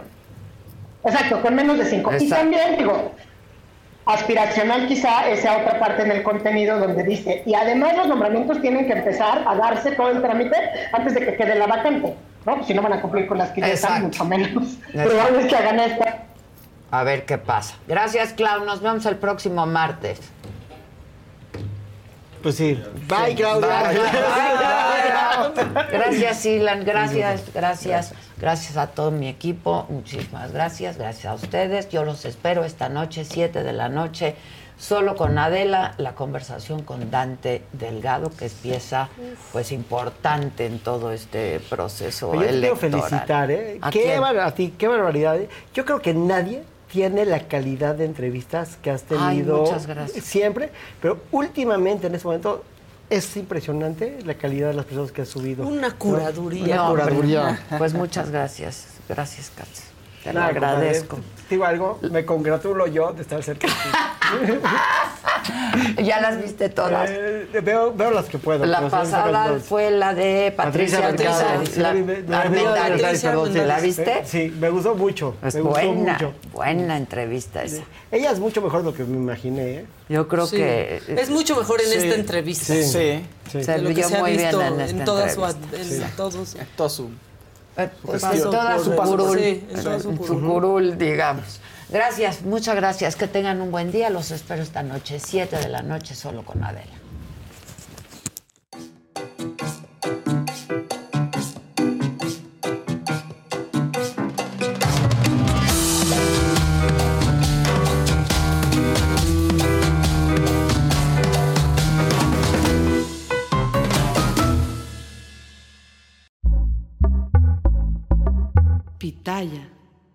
Algunos les gusta hacer limpieza profunda cada sábado por la mañana. Yo prefiero hacer un poquito cada día y mantener las cosas frescas con Lysol. El limpiador de inodoros Brand New Day de Lysol limpia y desinfecta el inodoro y el cepillo, eliminando el 99.9% de virus y bacterias con una fragancia que lleva tus sentidos a un paraíso tropical. No solo limpies, limpia con Lysol. Con Verizon, mantenerte conectado con tus seres queridos es más fácil de lo que crees. Obtén llamadas a Latinoamérica por nuestra cuenta con Globo Choice por tres años con una línea nueva en ciertos planes al Nemery. Después, solo 10 dólares al mes. Elige entre 17 países de Latinoamérica como la República Dominicana, Colombia y Cuba. Visita tu tienda Verizon hoy. Escoge uno de 17 países de Latinoamérica y agrega el plan Globo Choice elegido en un plazo de 30 días tras la activación. El crédito de 10 dólares al mes se aplica por 36 meses. Se aplica en términos adicionales. Se incluye hasta 5 horas al mes al país elegido. Se aplican cargos por exceso de uso.